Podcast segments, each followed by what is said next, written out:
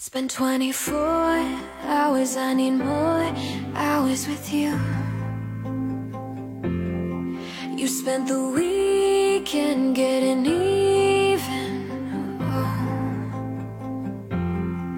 We spent the late nights making things right between us. But now it's all good, babe. 嗨，大家好，我是斜影 Melody，我又来跟大家一起读书啦。 上两期给大家读的两本书呢，其实都提到了，呃，我们要解决我们自己身上生存方面最大的一个分离焦虑，真正摆脱这种痛苦，然后得到快乐的能力。那这个答案在《爱的艺术》中，这个答案是爱。嗯，如果缺乏爱的能力，就缺乏创造力，那人就会变得萎萎靡、空虚，内心的就是一直想要不停的摄取，他就很痛苦。在《自卑与超越》中呢，这个答案是合作能力。如果你缺乏合作能力的话，那就在人生面临的三大制约上，对吧？在三个方面，工作、社交、爱情，都会不断的遭遇失败。那你你当然不断的遭遇失败，内心肯定非常痛苦嘛。那这一期我们读的书，正好就是在前两本书的基础上，把镜头推进到那些没有能力的人，就没有办法发展出爱的能力和合作能力的人，他们最终会面临什么样的问题？他们也是有一个发展周期的，就是每一个阶段的表现都不一样啊，他们又应该怎么办？其实这样的人在我们身边蛮常见的，很像是回避型的爱人啊，还有莫名其妙那种我们完全没有办法理解的自恋者啊，像就是呃在热搜上发疯的人啊，像马斯克这样的疯子啊，其实都是哈。那本期我们要读的这本书就是《我们内心的冲突》（Our Inner Conflicts）。它是分析总结神经症的一本书啊，神经症在自卑与超越中叫做神经官能症，他们就是嗯，可以理解为内心痛苦、长期受到困扰，并且其实已经严重影响到他们社会功能的那些人啊，我经常把他们叫做内心有黑洞的人啊。阿德勒认为神经症是由于缺乏合作能力造成的，他甚至将心理学直接定义为一门衡量人们合作能力缺失程度的科学。那这本书《我们内心的冲突》的这本书，卡尼霍呃的作者卡伦霍尼，他的看法也差不多。他说造造成神经症的是人际关系的混乱和缺失，对吗？你缺乏合同能力，你的你的各方面的人际关系肯定是混乱和缺失的嘛。那这本书的书名里边的冲突，其实说的就是这种内心的混乱跟缺失。嗯，那我为什么把这些人都叫做内心有黑洞的人呢？因为你这些人就真的很像内心是有一个巨大的、不停在摄取的黑洞的啊！这个黑洞不停的强制要求你去往里边填东西，你一刻不填，你就感到巨大的生存恐惧和焦虑。嗯，那因此其实是这种巨大的。生存恐惧和焦虑，对吧？在我们之前读过书里边有很多别的名字啊，分离焦虑啊，什么孤独感啊啥的。但总总归就是这种东西，它一直在强制性的有一个强大的外因啊，迫使你做出各种反应。所以你的各种行为其实是有具有很明显的强迫性的特征的。那这种人，这个黑洞，所以我们就把它叫做内心有黑洞的人嘛，因为是黑洞一直不停在吸。嗯，我不知道大家有没有看过一部电影叫做《寻龙记》，是一外一部动画片，叫做《How to Train Your Dragon》。我超喜欢这部动画片，看了很多遍，啊，这部动画片以下要开始涉及一些小剧透了哈。这部动画片呢，讲的是啊，维京人少年 Hiccup 小哥哥，他就一直从小到大，他们的一代又一代都在跟恶龙做斗争。那嗯，结果他发现哈，这些被人们认为杀戮成性的恶龙，其实实际上只想绕绕着人类蹭蹭裤腿儿、爬膝盖、睡懒觉。钻草丛、打滚，因为这个动画片里面的龙其实本来就是按照猫的习性来设计的。那你说它们是宠物一样的，嗯，温顺的动物，为什么它们就老要跟 Vikings 打来打去，打了那么多年，天杀人放火，一天天的抢各种小羊啊啥的呢？那是因为。他们背后有一个藏在深渊中的巨大的、巨可怕的恶龙大 boss 啊！这个恶龙大 boss 他就要求这些龙每天去进贡，所以这些小龙们他们进掠夺不是为了自己，他是为了去拿去进贡这个大 boss。如果你掠夺的不够多，这个大 boss 还会一跃而起把你一口吞下去。那你说这是不是就是一个巨大的生存恐惧啊？这种生存恐惧迫使这些小龙们天天要跟维京人打架，然后表现成这个啊嗜杀成性的恶龙。那这条终极恶龙大 boss 的名字就叫做 Red 呃 Death。那这个大恶龙就是是不是就很像我们说的内心的大黑洞？嗯，它这个大黑洞就一直在吞噬、吞噬、吞噬，你就一直不停的往里填、往里填。但是同时，神经症们又很害怕去凝视这个黑洞，解决这个黑洞，感到自己对于这个黑洞完全无能为力。你像这部电影中，那小龙们也是对这个大恶龙是完全无能为力的啊。这个就是大概就是神经症的那个方法。那由于这个大 boss 的存在，你不管你本人是什么样的啊，你不管原来你的人格是什么样的，也不管你的内心的快乐跟幸福是否得得到了满足，这些都不是大 boss 想要考虑的东西。你你就是始终所有的东西都是要服务于每天向这个大 boss 深渊进贡。掌控你整个人力量的就不是你自己，而是这个恶霸，这个大 boss。这就是神经症跟正常人最大的区别啊。那神经症这个大 boss 是怎么出现的呢？嗯，这就要说到人类拥有的一个特权了。这个特权其实在《自卑与超越》中也说过的，《自卑与超越》中说人类是唯一一个对一切都有认知的物种。这就是为什么他会认识到自己已经脱离了大自然母亲，他就产生了强大的孤单感。那这本书里边说，那是因为人类拥有一个特权，这个特权就是人类能够做出选择。但是呢，这个特权同时又是人类的负担。为什么呢？因为人类必须要做出选择啊。这句话怎么理解呢？就是你是有选择的权利，而且你有主动选择的权利，但是。你要是不选择的话，其实结果仍然会发生在你身上，对吧？就是你碰到我们人，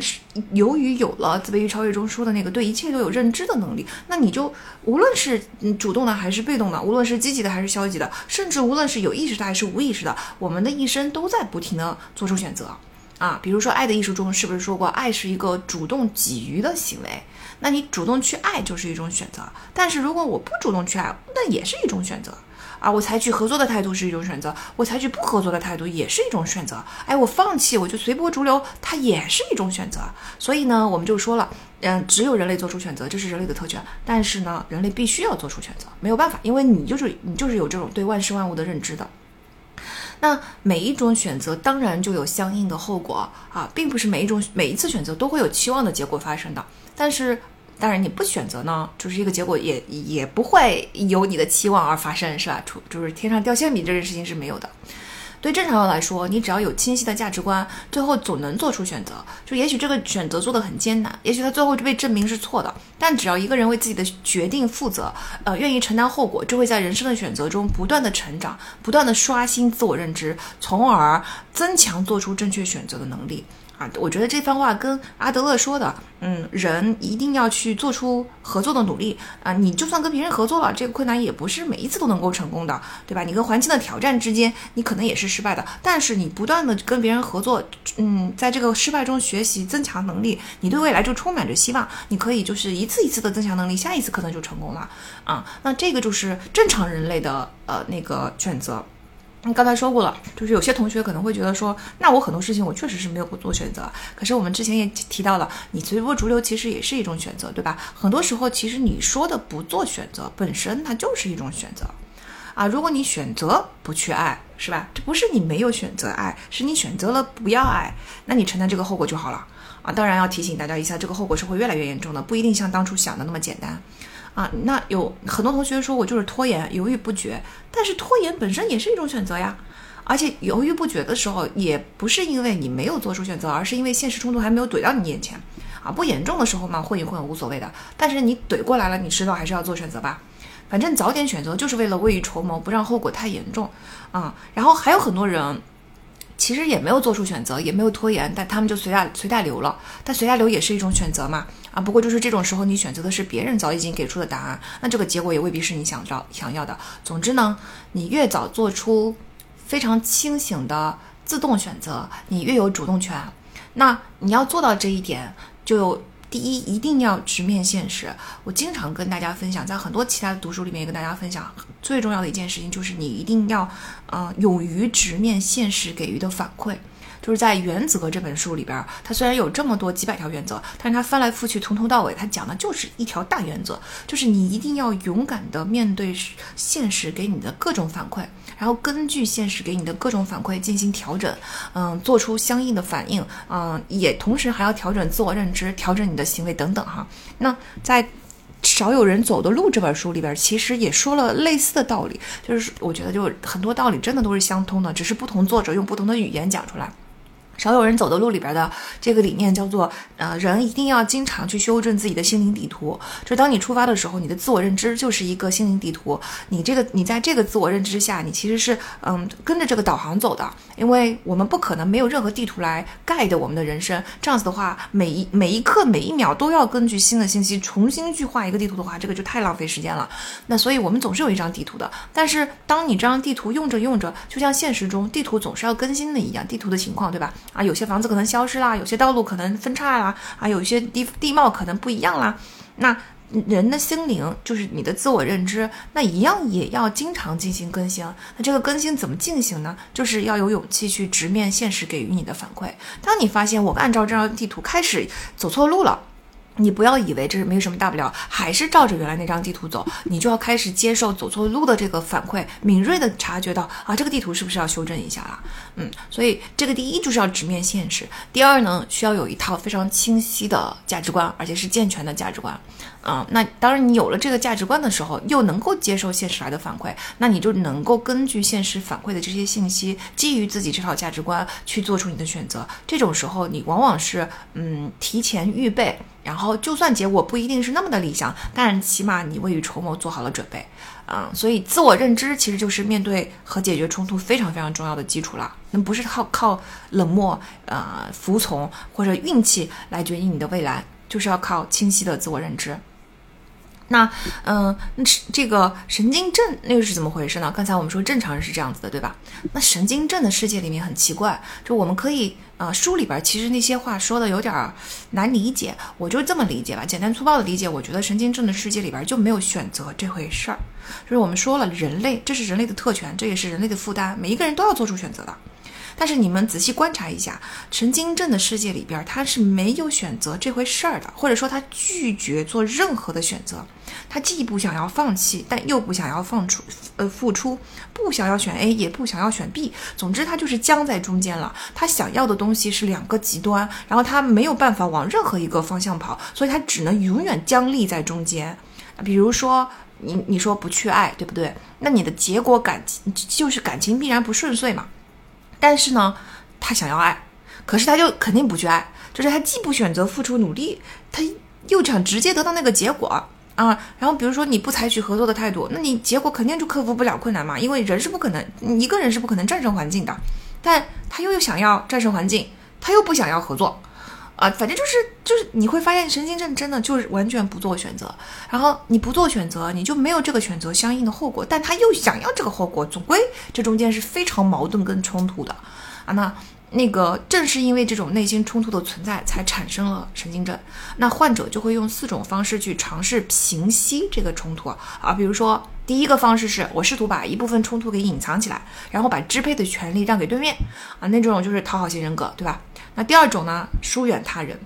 因为我疏远了他人，啊，我从现实中得到反馈的机会其实就少了，那我就减少了冲突嘛，啊，但是呢，嗯，我在疏远他人的过程中，我就肯定有孤独感，那孤独又是一种基本的冲突，就是人的本性就是受不了孤独感嘛。对吧？我们在这这本书真的一定要在《自卑与超越》那本之后来读，就非常的能理解。因为《自卑与超越》非常详细的解释了人为什么有这个强大的孤独感的焦虑感、生存恐惧。那我们孤独本身就是一种基本的冲突啊。嗯，好，那我为了逃避孤独，我又要去亲近他人。那在亲近他人的过程中，我又不能面对现实了，对吧？然后我又得疏远他人。你看，这就是回避型人格。啊，第三个呢是远离自己，就是。什么叫远离自己呢？就是我拒绝认识真实的自己，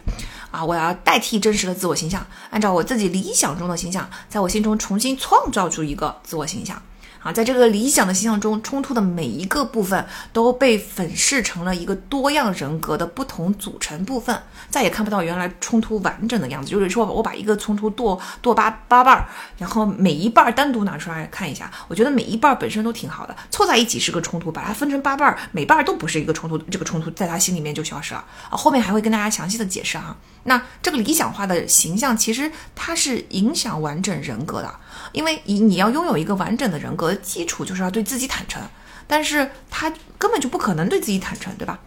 所以它是影响完整人格的。你表面上看冲突被分解掉了，实际上你在现实中肯定是创造了更大的裂缝嘛。那而且你远离真实的自己，它本质上也是一种疏远他人啊，因为你自己也是人呐、所以你又回到了孤独的这种基本冲突上，对吧？那我们前面说疏远他人是回避型人格，那在这里远离自己所创造出来的这个理想化形象，就是大家在嗯神经症身上经常能够观察到的一个自恋型人格，就是很自恋。这个理想化形象就是他自恋的一部分，而且是一种莫名其妙我们无法理解的自恋。那第四种方法呢，是其实也是基于前面几种方法，因为我们前面就一直在逃避啊、分解啊、啊这个各种方法来应应对这些冲突。但第四种方法就是要修补裂裂缝，因为你前面没有解决实际问题啊，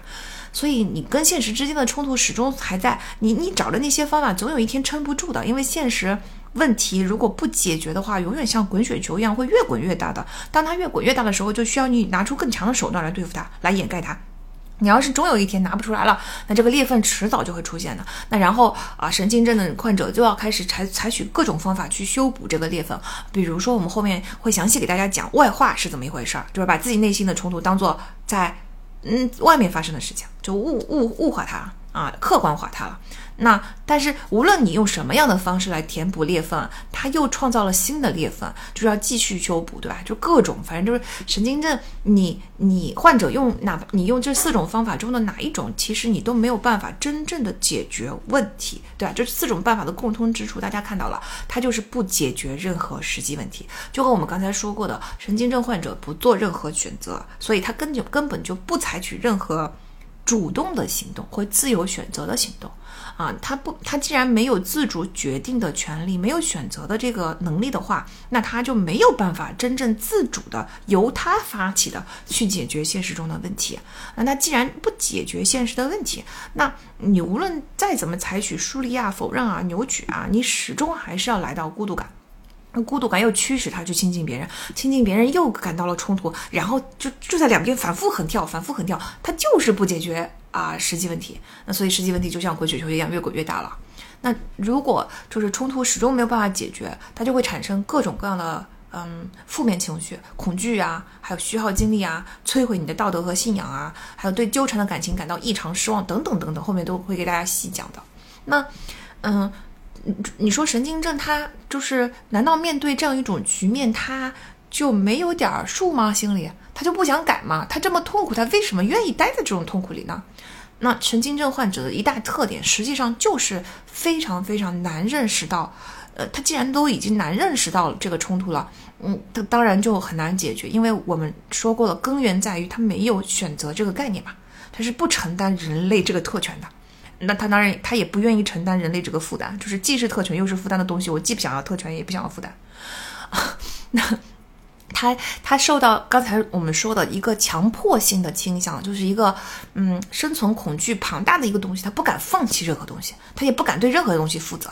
啊。所以你既无法对自己的决定负责，那就意味着嗯就没有办法做出任何主动的行为去主动解决问题了。但是呢？他就他又是生活在现实中的，对吧？所以他虽然不解决任何现实问题，可是他会对现实中发生在他身上的事情产生各种各样本能的反应，是吧？啊，举个例子来说，书里就有这么一个故事。他说，如果说一位工程师，他的方案在那个一次会议上就没有被采纳，那他自己肯定是觉得自己这个方案挺好的了。那如果说是放在正常人身上呢，你就有如下几种选择，要不然呢，你就认为。哎，我这个方案是最好的，你们采纳的那个方案，同事的方案绝对没有我这个好，我就据理力争，对吧？哪怕我对我自己方案最好的这个认知是错的，但但凡我相信这个东西，我就可以选择我为他据理力争，争取自己的利益。那或者呢，你可以认为说，哦，那同事的方案确实比我的好，对吧？那就赞同同事的方案比自己的好。那或者呢，你既不赞同同事的方案好，但是你也不想据理力争，你就可以选择接受现实，我到别的地方去寻找机会。总之，正常人就是在这种情况下，无论你做出哪个选择，总归他他都是能够做出选择的。但是神经症呢，没有选择的能力嘛，所以呢，他以上几种方法他都不会采纳，他啥都不会干。可是他就觉得，他就产生了一种，因为你看啊，这个时候我们已经过了选择那一关了，选择这件事，选择这一关什么都没有发生，直接跳过。来到了结果这一关，他就要开始对这个结局产生反应了啊！这个结局就是我的方案没有被采纳，对吧？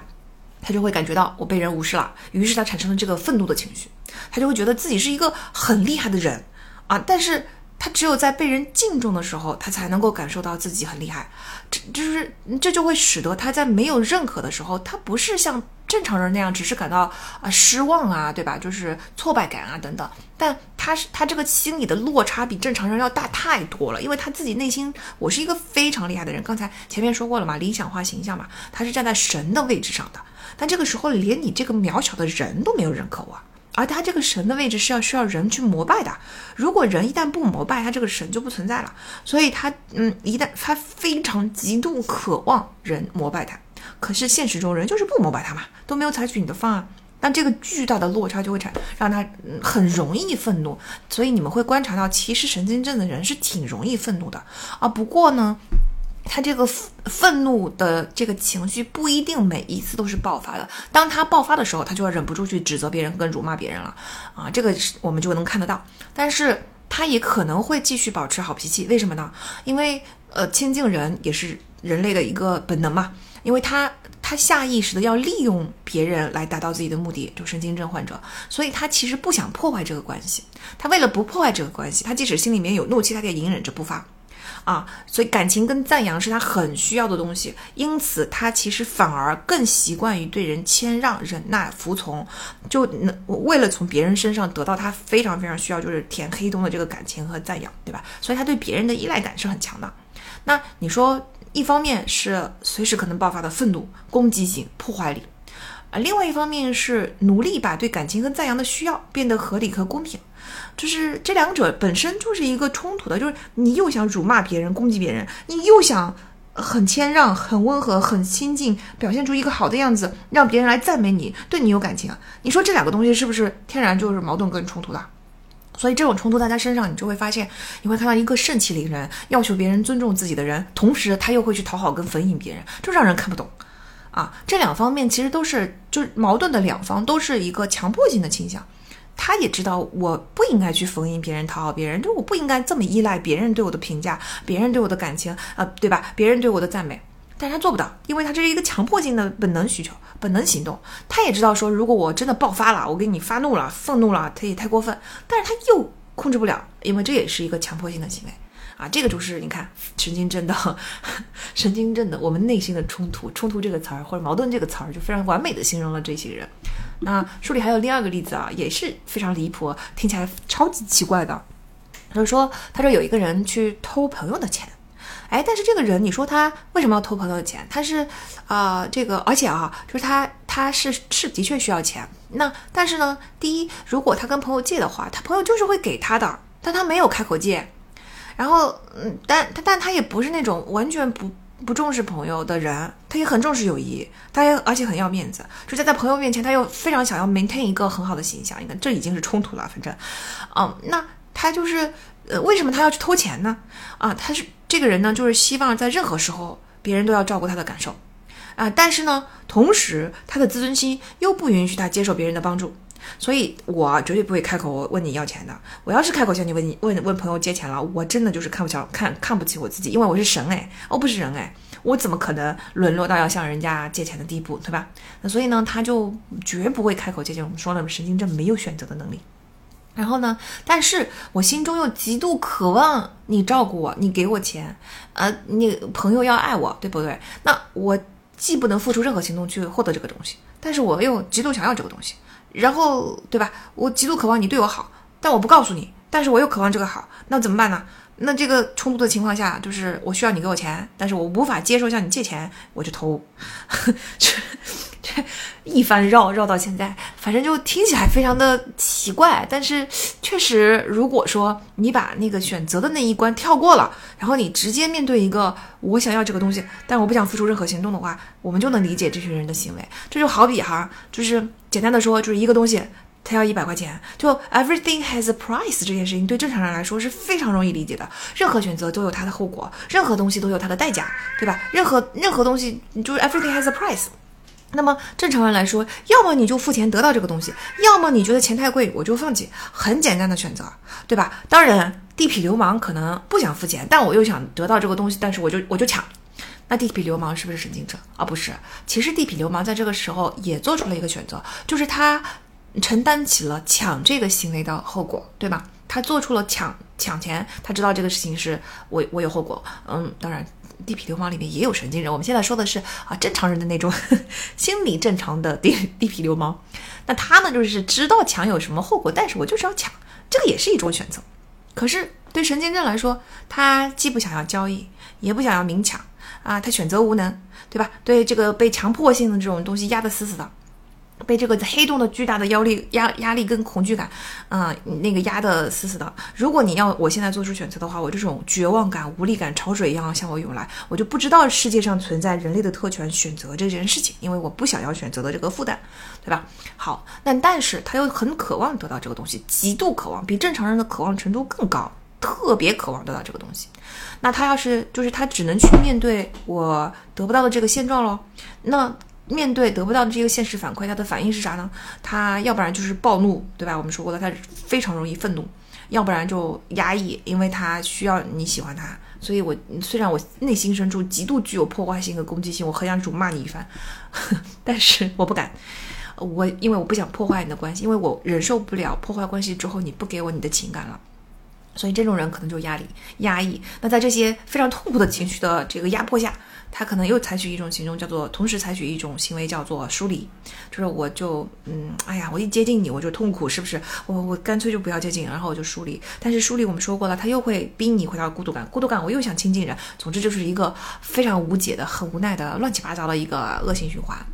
那你说我们那个就是到底为什么人会变成这个样子呢？就是这个选择无能，刚才是这个嗯非常可怕的这个闭环里边一最关键的一环。那么到底为什么一个人会选择无能？啊，这主要还是原生家庭的成长经历。就是当孩子感到了隐藏的敌意的时候，他就产生了基础焦虑。这些隐藏的敌意包括，比如父母对他非常的冷淡。或者父母可能经常有不冷静的行为，那你说对于一个小孩来说，这是得是多大的、多可怕的一件事情，对吧？那或者说孩子提出了需求，但是嗯很少被得到重视，然后或者说父母吵架逼孩子站队啊，这个事情对孩子来说也是很大的嗯负担，也是很不可理解的。那或者说父母对孩子有明显的偏爱，那这个在我们中国可太常见了，重男轻女的家庭。啊，或者说你他看到了父母对自己看不上啊，看不起啊，父母欺骗自己啊。总之，你一旦就是前两本书，其实我们也讲过很多了。你一旦没有好好养育孩子，那孩子就会感受到隐隐的来自父母以及来自这个世界的敌意，然后他就产生了焦虑。那孩子就会觉得爱是假的，慈善啊、诚信啊、大方啊等等啊，包括我们说的最核心的合作呀、爱呀，这个东西没有意义，是吧？都是假的，没有意义。但是。对孩子的生存来说，我就是需要合作，我就是需要爱，我没有办法的，我是不可能，孩子是没有独立生活能力的，那这不就是一个矛盾吗？所以他既要相信父母爱自己，但是他又不相信爱是真的，但是他又得说服自己父母是爱我的，否则我就没有办法生存了。在那个《Born for Love》那本书里面有一个非常极端的例子，就是美国孤儿院，他的物理照顾都是非常好的。但是孤儿院的孩子就是死亡率高、得病率高、发育迟缓。后来研究发现，孩子就是需要 affection，需要爱才能够生存。他需要来自 caregiver 的关注，否则啊，身体感受到我长期缺乏这个东西的时候，我就会 shut down，自动停关关闭，然后认为你反正没有母亲的爱，你生存不了，你就不要浪费地球资源了。你看，进化是一件如此残酷和可怕的事情。所以，anyways，就孩子他又不相信爱是真的，但是他又知道需要爱，他就自我洗脑父母是爱我的，但同时我又觉得父母是不爱我的，这个爱是假的，爱是没有意义的，爱是虚伪的啊，这些东西都是不存在的。所以你说，那我我我付出了行动，比如说爱是创造爱的过程，对吧？但是我付出了呀，可是父母没有反应啊，那说明。没有意义，是不是？我做出这些事情，我我我需要有什么意义呢？没有意义。然后，那我合作了，但是我得到了一个很很差的结结果，甚至我有时候不合作也得到一个很差的结果。总之，在孩童时期，你的特定行为根本没有得到一个固定的结果。那孩子当然他的脑子里面就没有办法建立起 everything has a price 的这个东西了，对吧？然后这个东西就是，呃，我觉得，嗯，基本上就可以这么理解，为什么人类会在这个孩提时代产生选择无能这个，嗯，缺陷。那这种大环境对孩子来说当然是很痛苦的了。他他可这种嗯，觉得一切爱都是假的，一切都是无意义的。我没有办法通过我自己自身做任何事情去逃避这个痛苦的环境，这整种种肯定都会引引发烦恼、质疑、害怕等等。所以为了在这个恶毒的世界中继续活下去，他们开始无意识的用自己的方式来面对这个世界，探索应付的方法。啊，我我这里要必须说一下，就是当我们说到这种很恶毒的世界的时候。在你孩童时代的感受里面，不一定是这样的，因为我们说过了，就是当父母对你很冷淡的时候，你一方面深信父母是爱我的，啊，但是你从这个冷淡中感受到了。世界的敌意，我们说的恶毒就是这种，不一定都是那种非常外放的家暴啊，这个嗯毒贩子家庭啊那种那种恶毒哈，不不需要说表面上看起来有多么恶劣，但凡你在养育的过程中没有按照前两本书说的那样去培养孩子爱的能力跟合作的能力，那孩子就一定会感受到来自父母隐约的以及来自世界隐约的敌意，那这个对他们来说就是很恶毒的一个环境了，所以他们就要开始啊。develop 发展出他们的一个生存策略，那这个嗯发展出来的其实不光光是生存策略了，这个策略就会在他们的人格中占有一席之地。那他们有三种策略：亲近他人、抗拒他人、疏远他人。这三种策略都非常好理解，就是当你认识到自己孤立无援的时候，你就很想要亲近他人，但是你又从环境中感受到敌意，那自然就会产生有意识或者无意识的抗拒啊，就怀疑、报复、打击等等。那但是你又觉得自己很特别，没人能理解自己的时候，你就会开始疏远他人，待在自己一个人的世界中。所以其实这三种策略都是孩子所面临的那个环境中很自然的发展出来的三种策略。那实际上这个你哪一个三种，很多人都是混合着有的。但是哪一个行为占据主导地位啊？是那你的人格基本上就是哪一种人格？那这就我们就会嗯随之发展出三种人格，一种是顺从型，一种是对抗型啊，最后一种是疏离型。我们先来看一下顺从型的这种人格哈，亲近他人 develop 出来的这个顺从型的人格，它明显表达出来的一个特点就是对喜欢和赞扬的要求是一直在表达的，就是这就是亲近他人的特点吗？需要有一位能控制他、帮助他判断对和错，还能让他生活中所有的希望都能够得到满足的伙伴，大家就可以感觉到这是一种依附性，对吧？啊，他的所有的这些需求其实都是一个强制性、盲目的啊。他患者对安全感有着永远都无法满足的需求啊。至于对感情和赞扬的这个疯狂的需求呢，其实也不是发自内心的，他都是隐藏在他那个对安全感的巨大需求背后的。嗯，那个，所以他就会。嗯嗯嗯，表现出说我特别特别想要喜欢和赞扬，但是这个喜欢和赞扬并不是我内心真的想要的东西，它只是拿来填我内心那个黑洞的，是我那个黑洞一直嘤嘤嘤嘤嘤的发出一个就是嗯巨大的命令，命令你不停的给我填这个赞扬跟呃喜爱，所以这个是一个强迫性的行为。当然，神经症的患者自己是认识不到这一点的，他会反驳说：“哎，那被人喜爱，对吧？产生归属感，我就是喜欢跟人在一起，这有什么错呢？对吧？这是正常人也会有的需求。难道你就不想被人喜爱、被人赞美？难道你就不想亲近他人？人类不都这样吗？啊！但要分清楚，实际上他想要的不是喜爱和归属感，是消除焦虑。其实，在他内心的深处，别人都是虚伪和自私的。这些人到底怎么样，他才不关心呢？”但是，同时他又必须洗脑自己，告诉自己别人是可以信任的，因为我自己是无能的，对吧？无力的，而且他强迫自己去喜欢别人，啊，那他从这其中得到的肯定就只有失望和更加严重的不安全感嘛？就是他其实强迫自己感受不到世界的恶毒，他内心深处相信世界恶毒，不相信别人，觉得别人 I don't care，我不关心别人，但是我又我又很很害怕。所以我强迫我自己去喜欢别人，如果我不喜欢别人，我就感到了生存恐惧。好，那这种人的特点呢，就是，嗯，他喜欢赞美跟那个喜欢，呃，喜爱，对吧？他他就会把错误轻易的揽到自己身上。啊，这个其实是一个很奇怪的举动，就是当你没有怪他的时候，他每一件事情第一反应就是都是我的错，都是我不好，嗯，都是因为我弱，还都是因为我我我太我太糟糕了，我只会拖后腿啊，都是对吧？都是都是我，这种他怎么说呢？他既虚伪又不虚伪。我说他不虚伪的一部分是他并不是明明白白的知道自己不是自己的错，然后靠虚伪的表演来获取某种目的。嗯，那我说他虚伪呢，是他也同时。并不真的清清楚楚的知道哦，这件事情确实是我的错，不是，但是介于两者之间，它其实就是一种啊，我把过错都揽到我自己身上，然后你就要可怜我，呃，照顾我，反正这个我我我肯定是无能的，我是要依附你那个你的感情、你的帮助来生存的。那他 很很自然的，对吧？他是顺从型、亲近他人型的人，面对攻击肯定是回避的啊，自己的想法绝对是不敢坚持的，嗯，明知别人不对肯定是不敢指出的啊。明明自己有机会，也是不敢去争取的，啊，完全没有命令和要求别人的能力，就是他将自己的快乐进行了严苛的限制，没有任何反抗能力。嗯，很多人会说，听上去就是讨好型人格啊，哎，我觉得有一点像吧，但讨好型人格可能还没有严重到这里说的顺从型，顺从型神经症已经到了一个，嗯，我都我不是故意来讨好你，而是我就是特别需要依附你的程度。那在这里，作者总结出了他们的三个特点。第一个特点是将他人想得太完美，觉得自己软弱、孤立无援、卑微、可怜啊，就是我弱小无助，你要保护我、爱我、谅解我这个意思。啊，第二个特点是真的不相信自己能成功啊，做出来的成绩他也觉得是别人的，就把自己的能力、天赋和品质都看得很低。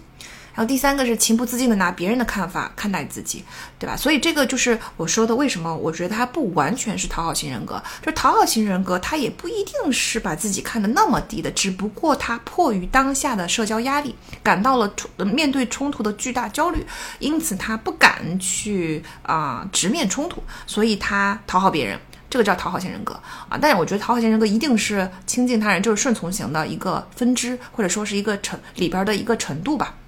但是你看，顺从型他比讨单纯的讨好型人格的这些表现还要更深，就是我真心不认为自己值得，我我做出来的成绩我都不相信，肯定是别人做出来的，对吧？然后你用别人的评价完全定义了我，因为我的内心的黑洞就是要要别人的东西，别人的认可，别人的肯定，别人的善良，别人的帮助，对吧？所有的一切，那。它是我们把它说叫做顺从性，它也只是一个表面顺从，实际上是压抑自己攻击性的。攻击性在哪儿呢？就在于他真的对别人毫不 care，他只有压抑才不影响自己的生活方式，才不能够让他虚假的这一面被戳穿，所以他永远处在一个极度压抑自己的啊状态中。但实际上他内心是。具有攻击性的，攻击性的意思是，我是用我觉得世界整个世界都是对我是有敌意的，我只是太弱小了，没有办法对抗这个敌意，但是我内心其实是有攻击性的，我只是把它压住了，嗯，所以顺从只是一种表象啊，实际上他一点都不关心人。好，那第二种就是抗拒他人，对对抗型的这个策略人格，对抗型人格其实我们也挺常见的，我我个人倒觉得顺从型人格。的人，我见到的相对比较少。虽然我们老说讨好型人格，我们见的比较多，但是到了这个程度的顺从型的人格，我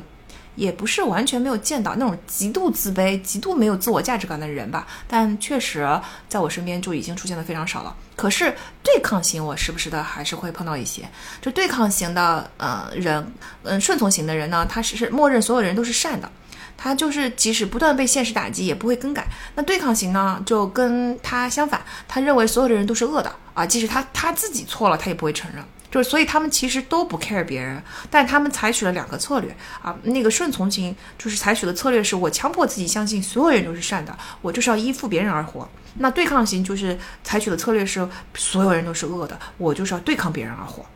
对吧？就是在你想啊，在一个弱肉强食的世界，控制他人就是基本需求嘛。啊，有直接的控制，也有间接的控制，也有这种操控，就是 manipulate。那所以这一类人既然已经认为世界是一个弱肉强食的世界啊，那我是一定要通过控制别人来生存的。所以这种人总想着利用和算计别人啊，所以他们的口头禅就是“这能给我带来什么呢？”嗯他当然，他们也不会关心别人啊，嗯，他也不觉得感情是必要的。你看我为什么觉得我我我们身边的对抗性还不少，就是因为，嗯，至少对抗型的思维模式还不少，就是因为嗯有一个他的特点是他他既然对觉得感情是不必要的，但能找到一个能触发他的欲望、提高他的魅力、社会声望或财富的伴侣才是他最关心的。这种人是不是就比较常见了？我们经常会看到，就是。有些人就是觉得我我对伴侣的所有的诉求，我真心的就根本不在乎他爱不爱我，当然他他，但是前提是他必须要由我控制，对吧？他必须温顺，我必须能控制他，并且他能够给我我满足我的欲望啊，给我带来地位的提升、财富的提升啊。这种需求其实就是对抗型的思维模式。嗯，那对抗型的人心中就只有胜利，绝不绝不接受输这件事情。所以呢，嗯，因为你看他们不是说了吗？就是在弱肉强食的世界，输就是没有办法生存嘛，所以他们没有办法接受这件事情的。他只在乎胜利，但是现实世界中你总会有输的时候吧。所以对抗型的人随时做好了把责任推卸给别人的准备。啊，顺从型是轻易的把错误揽在自己的身上，对抗型是把错误推给别人。但其实这两种人都没有过失感，就对他来说没有过失这回事的存在，就是不是你死就是我亡，就是这么一个世界。只不过我采取的那个策略不一样而已。啊，表面上看他是一个很直接的人，就是他自己会认为自己很真诚啊，想要什么都都会说出来。但实际上，他的压抑也是很深的。他的交友、恋爱、表达情感、同情、享乐，所有这些能力都被深深的压抑了。而且是，由于他一直在拼命压抑，他就会有一种嗯做的太过的感觉啊。那比如说，他虽然自认为自己不需要感情，但是他已经压抑自己，压抑到了一种看到感情就觉得恶心的地步，哈，甚至会猛烈的抨击的地地步。那实际上是内心十分渴望这种温柔的感情的。然后他觉得自己特真诚，特能点破别人的虚伪，是当然他就实际完全不关心别人嘛。这种发言，我们就如果大家在嗯一些群里的话，你们经常会发现某些群里面总会出现那么一些人类似的，就是他说话特别不留情面，然后一点情商都没有，嗯，然后美其名曰为你好，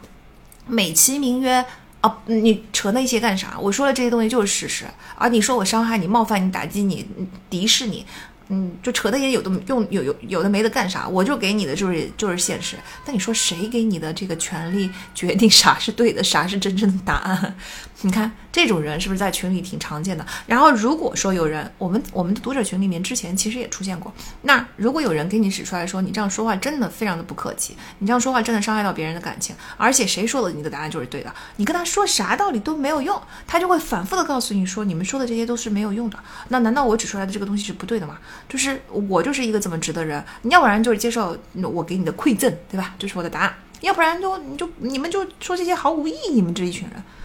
总结来说，对抗型的人就是弱肉强食，其实外强中干。好，那这两种人，他们都很难认识到，就是神经症的特点。在这小插播一下，神经症的特点就是他很难认识到自己是这样的人。外人眼里看来已经很奇怪了。顺从型的人，你们就你大家都会觉得怎么会没有自我价值到这个地步？嗯，对抗型的人，你们就会觉得你天天竖个刺猬一样，盔甲尖刺对外，这咋的了？你是以前受过啥伤害吗？啊，这两种人，但是他们本人是真的没有意识对此。啊，他很难认识到这种冲突，然后也没有办法解决现实问题。那我们外人怎么看出来他是神经？因为你我们刚刚说的这两种现象，就是比如说啊，呃，自我价值感低呀，嗯，自卑呀，或者说我说话很不客气，缺乏情商，他不一定都是很严重的神经症。但咱们怎么去判断到底是一时的行为、情绪驱动呢，还是这个人就是神经症呢？那对外人来说，我觉得有两两个方面很好判断。第一个就是看他的情绪症状，就你看有冲突，因为他内心的冲突是一直存在的，所以他必然导致情绪上的痛苦。所以这一类人，你稍微跟他接触一下，你就会发现他是极度不快乐的人。他一定心里面就是经常会出现的是空虚、无意义感、忧虑、苦闷、懒散、寂寞等等这些情绪，一定会在他身上出现。嗯，这就是他的一部分。然后第二呢是看那个矛盾，就是我们就是这这个冲突嘛，嗯，亲近他人和对他人毫无感情、毫不关心，其实是矛盾的，对吧？啊，抗拒他人对抗，但是你又不可能承认对抗的后果，就你自己就一直在对抗了，可是你又完全拒绝接受你对抗别人给你投来的这个反应。你拒绝接受，你认为这是自己真诚，别人都是不应该的，就你应该，这个也是很矛盾的。那你从这两方面看，就比较容易看出顺从型和对抗型的这两种神经症了。那我们来，终于进入到了第三种最最最常见的，以及我觉得最可怕的一种，本人深受其害的最后一种疏远他人，就是我们的回避型。那。回避型呢是这样哈，我们先要说神经症的一个标志，就是它不能够进行有建设性的独处。啊，什么叫有建设性的独处呢？就是有意义的啊，自自主做出选择的独处。但是因为深入自己内心这件事情是大部分神经症患者做不到的，那也就是说，神经症是不会不希望进行有意义的独处的。但是，嗯，回避型就是很喜欢一个人待着，对吧？那么他的这种独独处是怎么造成的呢？是在什么样的情况下他才会呃表现出想要独处的这种愿望呢？那前提就是，当他一个跟别人交往的时候，产生了不可容忍的紧张啊，在这种不可容忍的紧张之后，脑海出里出现的第一个想法就是让我单独待一会儿啊，在只有在这种情况下，回避型才是想要独处的。但但但是这种独处，你看神经症的特点是强迫性行为嘛，所以这种独处不是我享受孤单，我想要一个人的空间，这些都是他们的借口，实际上是他在这段关系里面感受到了不可容忍的紧张，所以要撤离。那疏离型的一个很大的特征就是疏远自我，不光光是疏远他人哈啊，疏远自我的主要表现是感受不到情感，对自己认识很不清楚啊，对自己爱的、恨的、喜欢的、想要的、害怕的、相信的、痛恨的是什么，根本就没有办法确定。他只是表面上看起来能跟人交往，但是他内心已经决定了不再用爱、合作、斗争。竞争等任何形式跟别人产生感情上的任何关系，就好像给自己周边画了一个任何人都没有办法进入的魔法屏障，这就是回避型的一个特点啊。那回避型好，我觉得在这这一章就是前面说的都不如这一章说的好，因为也可能是因为我本人对回避型感触颇深啊，就是有近距离的观察。那回避型的关键词来了，回避型拥有这么几个特点，真的，我看这本书的时候，我觉得，哎呀，怎么每一个特点都这么的准确呢？嗯，第一个特点叫做老谋深算，就是他最希望给人家留下老谋深算的印象。当然，正常人也有可能有人希望喜欢自己老谋深算哈，但是大家想一想，真正老谋深算的人是是不想让别人看出来的，他被别人看出来了也没办法，但是他你你要。轻易被别人看出来，你就不好算别人了，是不是？所以老谋深算在这里并不是他想渴望得到的一个技能和特点，他想要给人家留下这样的印象。我也不明白为什么回避型想要这样哈，但是我真的就是在回避型的人身上非常明显的观察到了老谋深算，就是他身上最大的特点和优点根本不是老谋深算这件事。他自己的资历本身也不能够够得上老谋深算的资历，但是他就是非常希望别人所有的人都认为他老谋深算啊，有可能是因为他需要这种控制感，对吧？我现在明白了，需要这种控制感，所以他希望给别人留下老谋深算的印象。好，第二点也很明显，就是神秘感，他必须要保持神秘感啊，有些明明可以讲的东西，他就根本不讲。然后外人就正常人看起来，我根本不明白你搞这么神秘有啥用啊？尤其你在一段亲密感、亲密关系里边，你搞这么神秘有啥用啊？你这个神秘，我们当然我们知道回避型恋人就是很喜欢回避嘛。但是你这神秘好像也不全是为了回避我呀，就是有些事情吧，呃，我问你，你。这这件事情是一个完全不触及到个人隐私，以及不触及到我俩的关系在哪一步，已经反正就是没有任何利害关系的这么一个简单的事情。你问他，他都不愿意回答，就能不告诉的他就不告诉啊，很奇怪，就是一定要维持一种神秘感，就是不让你看穿我。那也有可能是因为回避型，他就是。嗯，怕被人识破嘛？因为其实神经症最害怕的是你戳破戳破它的泡泡，所以神秘感是它用来防止你戳破它泡泡的一个方式。好，第三个特点是无法活在当下。好，这个我的感受也很明显，因为这倒不是我的感受明显，因为活不活在当下是个人的一种感受。但是我接触到的回避型的人，他自己本人会不断的喃喃自语，不断的在反复诉说这件事情。因为我本人是一个非常活在当下的人。那他就会很羡慕我这种能够活在当下的能力，不断反复的在提及，就可见他是真的很渴望像你一样。However，如果你不是极度欠缺的话，你没有必要像强迫症一样不停的在说，我怎么能像你这么当下呢？你怎么能这么活在当下呢？就让人无法理解啊！什么叫无无法活在当下呢？你仔细观察一下，就会发现他所有的感受都是事后回味才能感受到的。就我跟回避型恋人在一起的时候，我也能够有时候感觉得到。他的高兴好像是得通过我感染的，他没有那种，他很少有那种发生了什么事情，他先发自内心的高兴起来，或者他发自内心的悲伤了，或者怎么样，嗯，就是他甚至都会说，你你为什么看看片儿会看哭呢？那他你为什么对这件事情有感动？就他的所有的感受都是你要事后跟他讲说啊，比如说在这件事情这个故事里边这样这样这样子，难道不感人吗？然后他说啊，是很感人。就他是一定要把这个东西拿来理智上过一遍，他才能够有这个感受，都不是一个自发的感受。这个当然很 make sense 了，因为他是一个疏离自我的人嘛，就是他所有的感情感受他都是完全感受不到的。然后没有任何人能进入他的魔法屏障嘛，所以即使人是在的，他的心是不在的。那而且他事后的那个回味，他也是在想象跟人的关系，他也不是真实的，就是这种感受不是一个真实的感受，是一种嗯，通过这种情境像机机器人一样模拟出来的感受啊。这个无法活在当下，我真的是就是太绝妙了。今天这个描述，我就完全每一点我都 亲身体会过。然后下一个第四个特点就是对自由的所谓的追求啊，对自由的追求是回避型恋人最大最大的需求，他就是嗯纯粹的把自由当成一个目标来追求，而不是说这个自由对我有什么意义，有什么具体作用，能帮我实现什么啊？因为在他的心里，自由就等于不想被欺压和管束啊，更重要的是不想承担任何义务。啊，实际上它是一种非常非常消极的对自由的追求，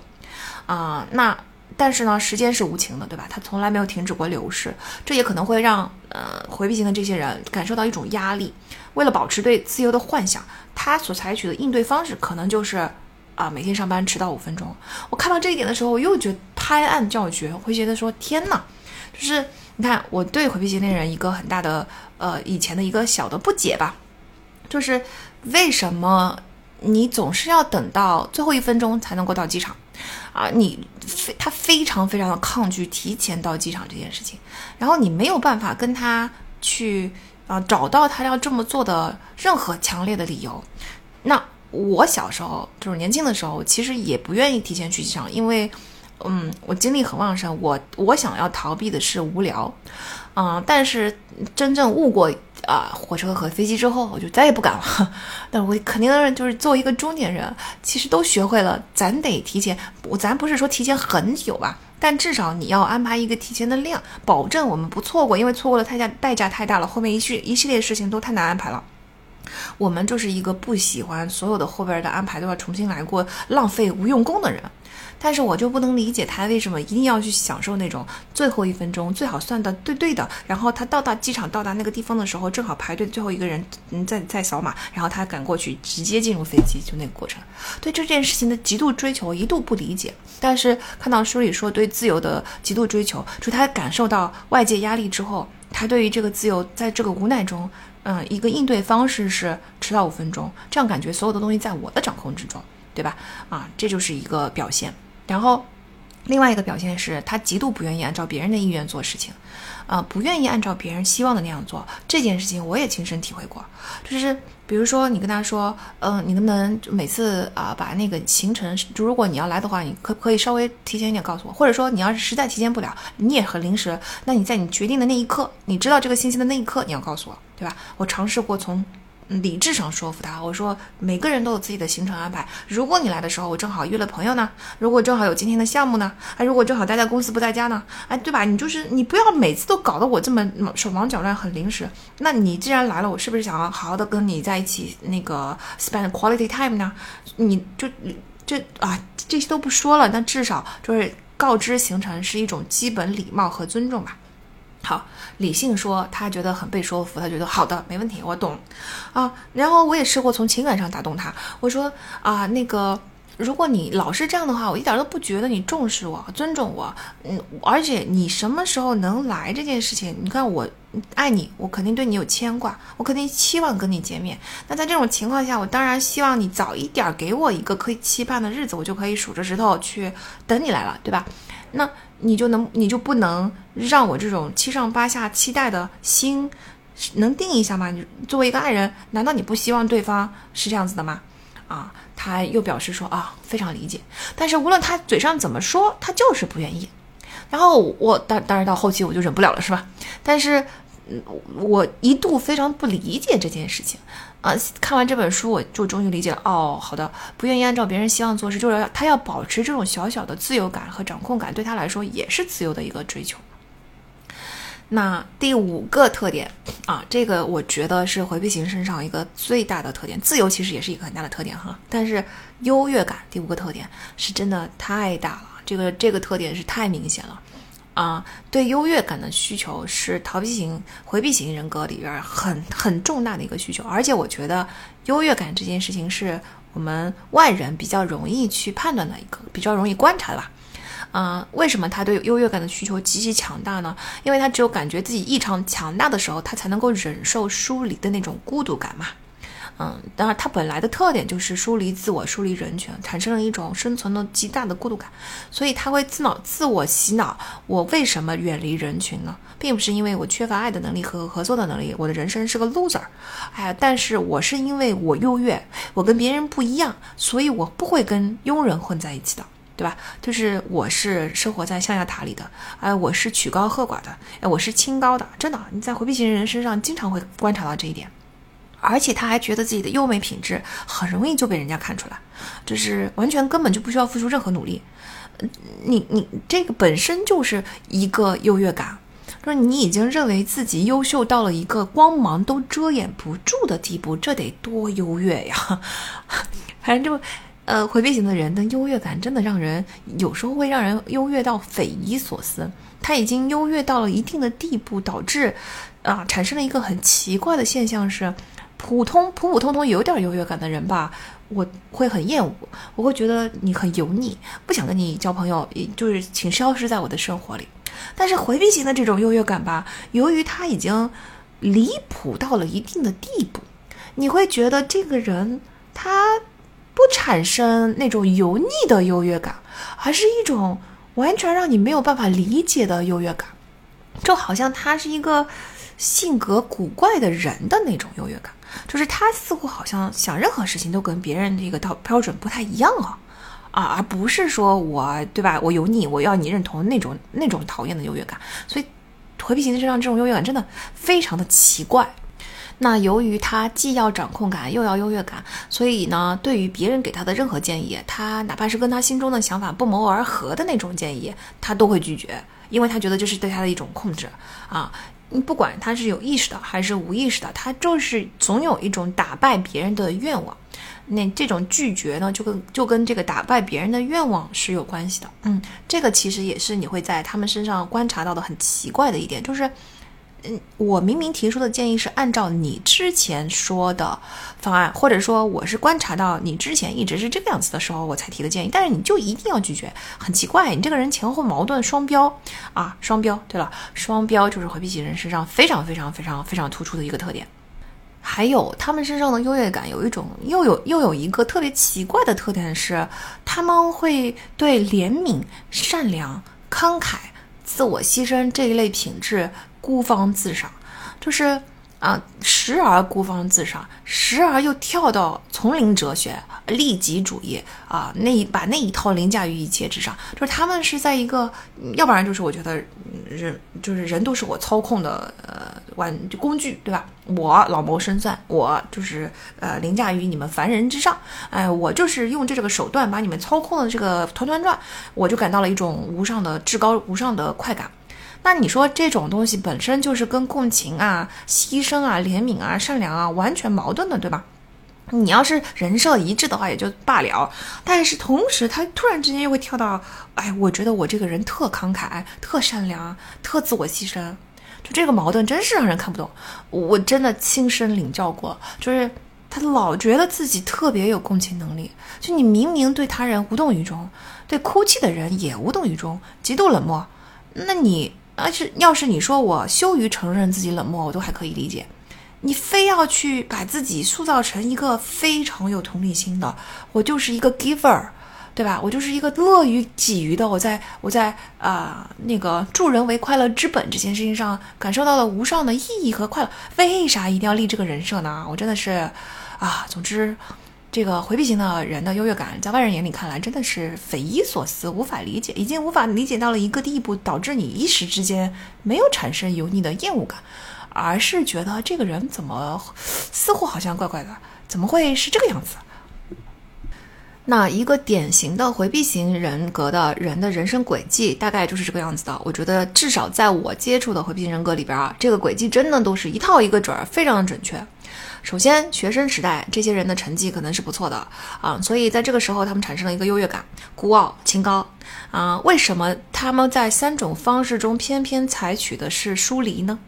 啊，就说明第一，他们碰到的挑战并不是那种我没有办法战胜任何困难，我就只能是受欺负的份儿，对吧？如果说是需要讨好才能够生存，那么你可能就会更多的采采取就顺从型，可能就会成为你的主导人格。那如果说你小时候跟人家打架能够打得赢，霸凌别人，那你就可能会产生对抗型的这个人格，就或者说人家霸凌你的时候，你通过打回去打赢了，战胜了。这些经历都可能会产生对抗型的人格，但是如果你是一个好学生，这就是为什么啊书里面说一个典型的回避型的人的人生轨迹是学生时代可能成绩不错。当你是一个好学生的时候，你既不会被人家霸凌到无力还手，也不会被人家霸凌，然后你需要打架然后才能够还手，就是你不存在这种情况。通常好学生都不需要。进行这样一种情况，因此你不太可能是顺从型，你也不太可能是对抗型。但是由于你内心深处就是有那个黑洞，所以你就选择了第三种，就是回避型。而好学生这个身份其实是可以掩护回避型策略的，让人家觉得你没有什么问题。为什么呢？因为你就一直埋头苦学，然后就算你的性格清冷一些、孤僻一些，反而可能给你的好学生身份带来光环。你想啊，嗯，咱们那个文化里边不是一经常描绘那些啊清冷的。啊，不太会说话的，啊，安静的，对吧？孤孤傲和清高的学霸，哇，这种学霸再加上长得好看点儿，我完全就是百分之百男神，对吧？校草，嗯嗯，这就是为什么呃回避型的人他们的起始都不错，但是哈，嗯，他们在这个阶段哈，就梦想着将来能够成就一番事业，对吧？这一类人小时候啊遭遇表面看起来是不太恶劣的。甚至可能是别人，就家长眼中的别人家的孩子，老师眼中的模范生。就是我觉得回避型人格小时候遭遇的所谓的那个恶毒的世界，并不是一个恶劣的世界，而是呃，一我就大概率是冷漠。嗯，提出的情感需求没有得到任何回应。然后你想啊，模范生嘛，就是可能家长对自己非常的严厉啊，望子成才，但不当然不是通过打骂哈，可能是高知家庭望子成才，但是不给予任何感情回馈啊，这种。那那这些人由于成绩不错，然后梦想着自己又又又由于肩负了家长的期望，所以梦想着自己将来能够成就一番事业，对未来充满幻想。好，然后他就要开始遭遇现实打击了，往往是在高三的时候，或者是在考大学的这件事情上，或者是在大学初大学初期，在竞争加剧之后，大学的成绩就开始下降，或者是高考就没有呃像自己想象中的那样考上第一的学校。那，嗯，在上了大学之后，年龄越来越大了嘛，那，呃，第一次就要开，他就要开始经历第一次恋爱的失败，然后等大学毕业以后进入职场，因为他毫无合作能力，他就要开始进行第一次工作上的打击。总之呢，当你从啊初中、高中的这种模范生，大家眼中的校草男神的这个形象，那个美梦中脱出来了之后。你始终一定会遇到现实中的打击，然后他就逐渐发现梦想太难了，他的那个从小到大的通过疏离得来的强大感和独一无二的感觉消失了，他就再也忍受不了远离群体的孤独感了。那你们就会发现，回避型人的在这个人生阶段，就是在他初期遭遇很多打击的这个人生阶段，这个打击当然在我们正常人眼中就是正常的生活啊。啊，他就会变得特别渴望亲密关系，他希望恋爱，希望结婚，他甚至嗯，在追求亲密关系中，都有一部分体现为顺从，就是他宁愿忍受委屈，我也要待在这个亲密关系中。但很可惜的是，由于你没有真的爱的能力，这段亲密关系到最后大概率还是会出问题，并且会失败。那一旦这段亲密关系失败，那他就要进入到更下一轮的循环，对吧？就算暂时性的在这个亲密关系中你是成功的，还没有到失败的那一步。那由于他满足了一个亲密爱人，就有这个人在身边，有人爱我了嘛？嗯，他就又重新产生了强大的感觉，啊，这个时候他就又想要一个人了，因为一个人生活才是我更愿意的。尤其你要是跟爱人要是对你的亲密要求越高，你产生了相处的紧张感，你就越喜欢一个人，因为这个时候才有轻松的感觉。回避型就是这么矛盾，对吧？然后你看，但在感情方面哈，顺从型的人喜欢喜爱亲近，啊，对抗型的人追求生存、支配、成功。其实他们无论追求什么，他们的目的起码是积极的，就是他们的手段是固定的，它是一个固定的模式。但是回避型是消极的，就是你看啊，就是我们在我们再把它说的更清楚一点，在感情这个方面，顺从型的人会 follow 一个固定的模式，他会积极的追求你的喜爱，啊，对抗型的人会积极的追求对你的支配，追求成功，但是呃。那个回避型的人呢是消极的，他不想要卷入其中，但又不想要让别人参与进来，哎，更不想要受到别人的干涉或影响，所以消极这个表现在感情中就比个体差异就会大一些了。所所以就是我为什么说回避型啊，我们我吃的亏最多，反正那是因为顺从型和啊这个对抗型都很好辨识，而且你在感情相处的一初期，你就自己可以决定你接受得了还是接受不了这样的伴侣。就是我觉得这种人相对来说威胁性是很小的，但是回避型是消极的嘛，他不采取任何就不作为，所以他有时候可能会顺从你，有时候可能会不发表意见，有时候可能会回避一下，有时候但回避孤独了又回来一点，总之呢，他就很难辨识，这就是回避型的人的隐蔽的一个嗯陷阱吧，嗯，所以但但随着相处的加深，你就会发现他还是跟前两种类型一样压抑所有的情感。啊，甚至不情不承认情感的存在，啊，那一个感情丰富的人想要将最重要的感情压抑住，呃，单独把那个东西挑出来是不可能的，他肯定是一定要把所有的感情都压抑住的，啊，所以，呃，他既然他要压抑一部分，他就要压抑所有，那凡是可能让疏远自我的人产生依靠的愿望、兴趣或者快乐，就都会被压抑，因为他觉得那是对自己的背叛。啊，因为他的他的目的就是疏离，嗯，所以就是疏离疏离的人虽然让伴侣很痛苦，但是他自己也，呃，至少他自己也不快乐。啊，所以患者对理智的重视程度，这是由于被感情压抑程度所决定的。嗯，你对感情压抑的越严重，那你就越重视理智啊。在他看来，理智的思考能解决所有的问题，最好就不要给我设计的感情啊。只要我找到问题，我就可以凭理智解决它，就好像世界上所有的问题都能够用推理来断定一样。所以到后期，他他们发展的很严重的时候，这个还是比较容易看出来，就是他是一个自认为极度理性的人，但。啊，确实是存在那种很理性的人的，但是呢，他们那些就真正理性的的正常人，他们的行为举止都是一致的，没有这种矛盾性。但是你会在回避型的人身上发现，他极度重视理智，他号称所有的东西都是理智，但是他又极度渴望感情，他就是忍受不了这种孤独感。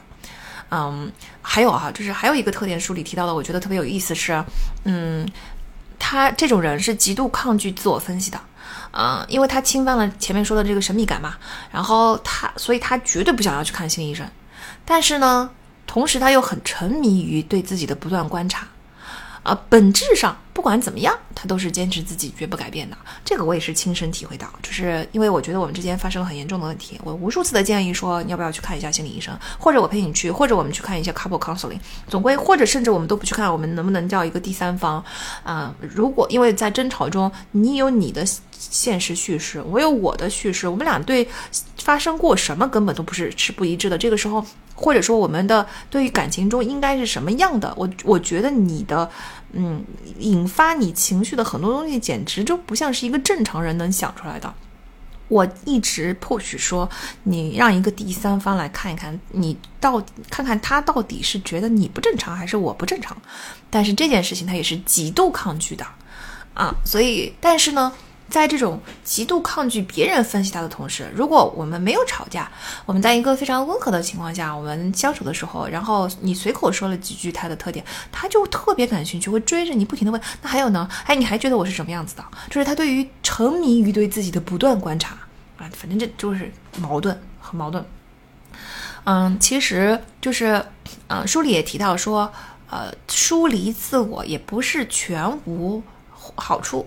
嗯。东方哲学中要达到达到某种境界，经常都会说需要孤独，对吧？但是一定要分清楚回避型和这种有意义的孤独之间的区别。就是这种达到某种境界的孤独，它是一种主动选择；但是所有神经症患者，他们都是一种强迫症。就回避型的孤独感，实际上是一种强迫症啊，它是一个强迫型的行为，他们很难真的面对自己的。你你要达到境界的孤独，就是在孤独中，呃，更深刻的面对自己。这个跟回避型是完全相反的，因为他们疏离的根本不是面对自己，而是安全感，缺乏安全感啊。如果你让他直面冲突，面对自己的话，你就把他这个安全感拿走了，然后他就会陷入大焦虑，大脑就整个 shut down 了。就是这个，我们之前就说过四层大脑模型嘛。那大脑直接就根本信息 flow 不到最顶层，已经到了第一层、第二层，生存焦虑都已经引发了，整个人大崩溃了。那你说，哎，我们能不能让他在一个比较有安全感的环境中去直面自己呢？这能不能解决问题？就是你不要跟他吵架，我们温柔的引导啊，也不行，因为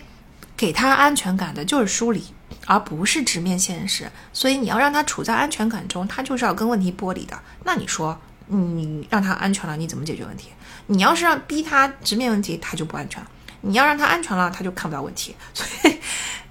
这个东西是一个啊无解的结。接下来我们就要读一下。啊，回避型或者说其实是所有的神经症，但我觉得这些这些特点在回避型身上最最突出，他们会所采取的几种蒙蔽自我的方式，或者说是啊应对冲突的方式吧。我觉得这些方式是一步一步在往上提升的，就是他的他，我们也可以把这些不同的方法视同为他所经历的不同的阶段。啊，刚才我们说一个典型的回避型的人生轨迹，从他的初中、高中讲到了大学，讲到了他参加工作，然后开始第一段亲密关系，然后等等。但是从那以后我们就没有讲了，对吧？那我们可以把接下来的他的这个所有的这些呃方法，应对冲突的方法，嗯，把接上去，就是他接下来的人生会怎么发展呢？好，第一个方式叫做理想化形象，就是嗯。他那个自我疏离，避免跟人家产生交集的这同时，不就把冲突给隐藏出来了吗？啊，然后呢，就是呃，他把自己隐藏出来，隐把自己疏离出来了之后，他就要给自己创造出一个理想化的形象。那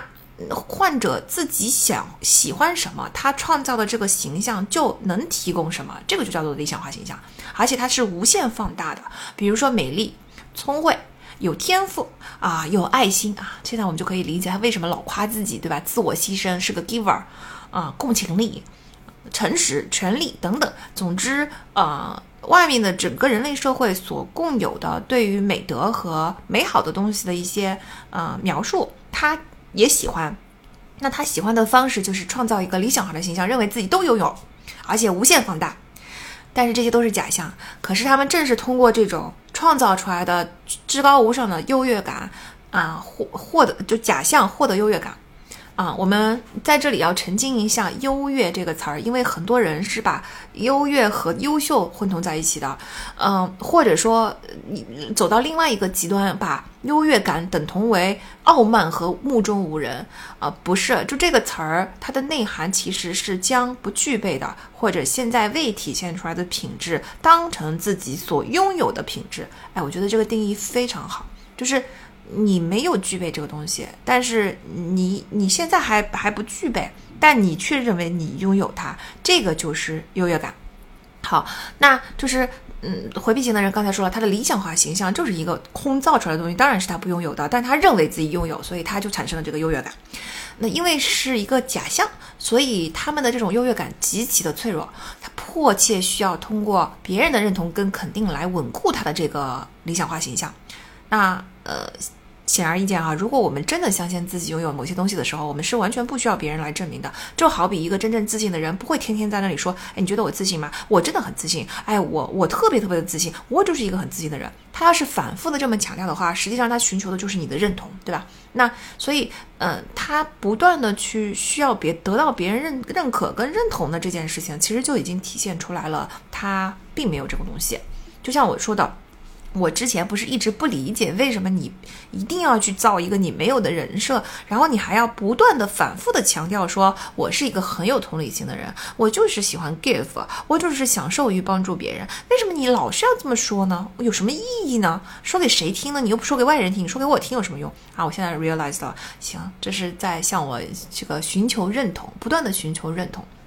那就算他得到了认同，但是由于这个东西是虚假的，他也很害怕对比，而且很害怕你戳破他，就是他特别害怕别人给他提出质疑。这件事情我也亲身 体验到了。天哪，我为什么会有这样的经历呢？然后就是当你戳出、指出他的某一个缺点，如果你正好踩在了他的那个弱点上，就是他特别特别害怕你揭穿他的东西。如果你一旦但嗯跟他的意见不一致，他就会暴怒。真的就是要不然就暴怒，要不然就疏离，总归他的反应是很大的。我通常不太能理解这种反应，因为你一个人为什么会这么害？就是这件这个缺点本身听起来是非常非常小的，而且一个人不可能完美，这个大家都懂吧？那你不可能要求我在每一个方面所有的点上都认为你十分之完美吧？那我，而且我都不是故意提的，我随口一提，我只是不够认同你。但为什么不够认同这件事情就会惹你勃然大怒呢？那现在我当然都完全理解了。好，那从本质上来说，理想化形象就是一种无意识的现象，就是他一个非常无意识的自我陶醉。嗯，那在外人的眼里，当然就非常的明显了。可是他自己是真的意识不到，因为嗯，他把自己理想化了。那这个理想化的组合里边包含了呃多少奇怪的相互冲突的特点，他同样是一无所知的。比如说，一个长相非常平庸的人，他就认为自己所有人都爱他，而且他也不是那种嗯性格上很讨喜的人，你就简直找不出来为什么他哪来的这个自信，就是描述这种现象。我曾经一度非常疑惑，就是让一个人认识到他没有自己想象的那么夸张的优越，有那么难吗？就是你承认自己是一个。凡人，但是你身上肯定也有闪光点，就那么难吗？为什么这么难？甚至就是在外人眼里看起来，你的这个形象已经跟现实相差的离谱了，你都认识不到，为什么这么难呢？呃，然后但这个书里面就提供了一个理论，说，呃，因为如果他们真正的认清自己的话，那他就会，嗯，轻视和贬低自己，因为跟理想化形象比哈，他的这个真实自我实在是差落差太大了。所以，嗯，他就会产生一个自我贬低的新的形象，就这个叫做蔑视形象。所以就是这么理解，就是说，对普通人来说，你指出他身上，你如果说一个很小的缺点，那可能普通人受到的刺激就没有那么大，他可能也不会那么的尴尬，他会觉得说，哎，是嘛，人无完人嘛，对吧？有这个缺点也很正常，大家也都能够理解。但是对于，嗯，回避型的人来说，或者神经症症患者来说，他的理想形象就是完美。而且这个完美还不是普通的完美，是神一般的完美。这个时候，当你指出他身上有一个人具有的小缺点的时候，他的这个神的外壳就被打破了。他跟神和人之间的落差实在是太大了。这个时候，他一下子从巅峰跌到了谷底，这个落差，心理落差，他就接受不了。所以在理想化形象和蔑视形象之间的落差，使得他们坚决不愿意承认现实。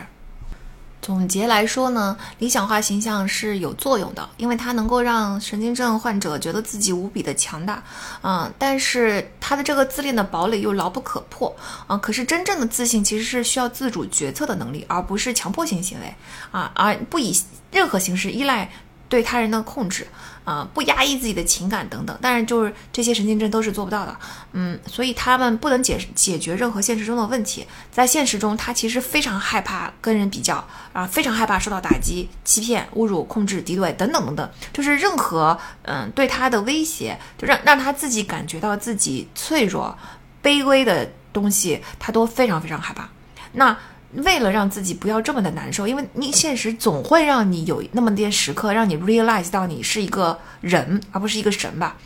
那为了让他自己在这些时刻不那么难受呢，他就要在自己身上寻找一些了不起的品质，而且就有时候为了消除屈辱感，嗯，被现实打击的屈辱感，他就需要报复性胜利。啊，这个我们插播一下啊，就是我看到报复性胜利这一点的时候，也解决了我另外一个长期以来的疑惑，就是有些嗯我们的学员他们的留学目标根本就不理性，你不是从实用出发，甚至不是从对自己最有利的方案出发的，我觉得其实本质上也是寻找报复性胜利。比如说，你听到一个人说我知道我升不上哈佛，但是我要升，你就不能够理解他为什么要这么做，就是你听起来已经接受了这件事情。而且我也好像不觉得你说这句话是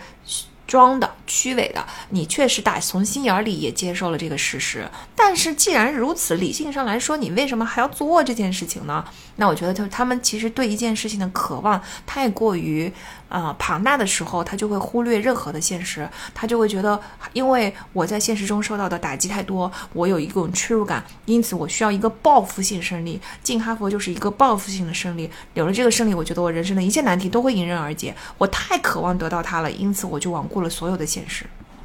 那理想化形象除了能够让他们感觉到强大这个功能之外呢，它还有一些其他的功能哈。嗯，第二个功能叫做防御功能，就是一个人把什么东西视为自己的缺点和过错呢，取决于他能接受什么和不能接受什么啊。那嗯，患者被认为被患者认为是缺点，并且加以抗拒的那些东西，往往是那些。他与他对待他人的态度不协调的，就是他身上冲突的部分，就是否认存在冲突，就是理想化形象的防御功能。这也是理想化形象为什么将死不变的理由。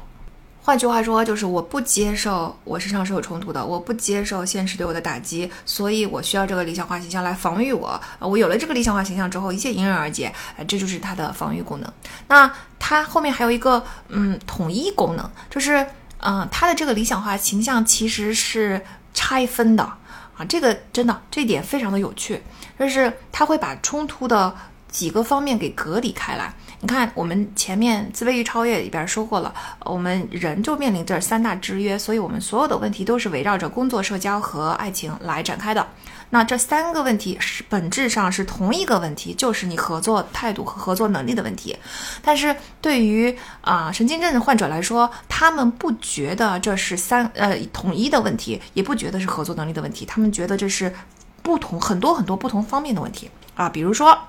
工作肯定受挫吧，没有合作能力。但他工作工作受挫是为什么呢？哦，工作受挫是因为我特别的真诚，我不随波逐流，我不为利益所动啊。他们都嫉妒我，都因为是是因为我的存在妨碍了他们的现实利益，所以大家都排挤我，大家都排挤我，所以我就工作上失败了。你看，这就是。他就把工作当当成了一个单独的问题，然后第二个哈，那你在交友方面你肯定也是失败的喽，因为你这个人对人真的缺乏真心啊，然后你你又这么你又这么有优越感，呃，你又疏离自己，你怎么可能交到真心的朋友？你只有你眼里只有自己啊，那他就会觉得说，OK，我没有那么多的朋友，是因为我独立，我勇敢。我能忍受孤独啊！我这是一个有拥有男子气概的人，所以我不用老跟朋友在一起，我不需要那么多这个陪伴，对吧？我是一个这个独行侠啊！这个交友的这个冲突是不是就解决了？然后呢，在爱情上又碰到了问题，对吧？在爱情上呢，干脆就直接洗脑了，他就觉得我温柔、包容、有大爱。都是对方无理取闹，哎，我是始终默默守护的，根本看不到自己任何错误，就是这一切都是对方的错，我就是已经默默忍受你很久了，都是你生你自我中心，你无理取闹，所以我们的感情中间总是出现矛盾。他一旦把这三个。一个统一的问题剥离成这三个不同的理想形象，就化解了冲突，对吧？第一个理想形象是工作上我多么的这个清高、特立独行、真诚啊，追求利益，对吧？一针见血。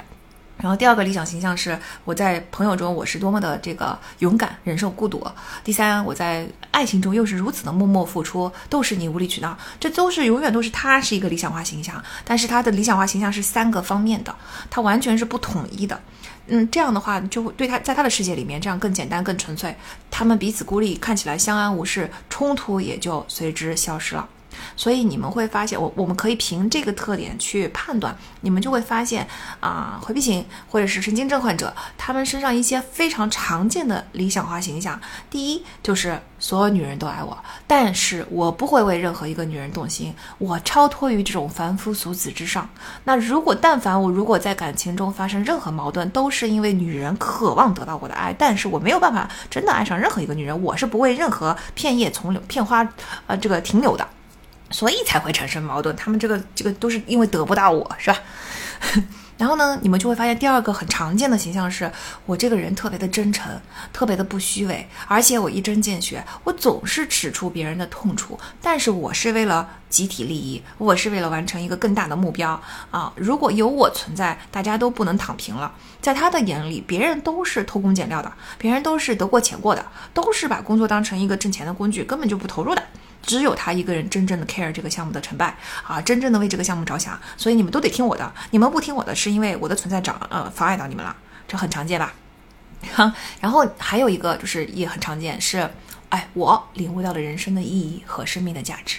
我是一位智者，而啊是一位哲人，尔等凡夫俗子是不会懂我的。哎，那我正好就省得跟你们解释了，反正你们也不懂，是吧？然这而且这这个形象还可以合理化的去掩盖他的控制欲和攻击性，他会觉得我我你们不懂，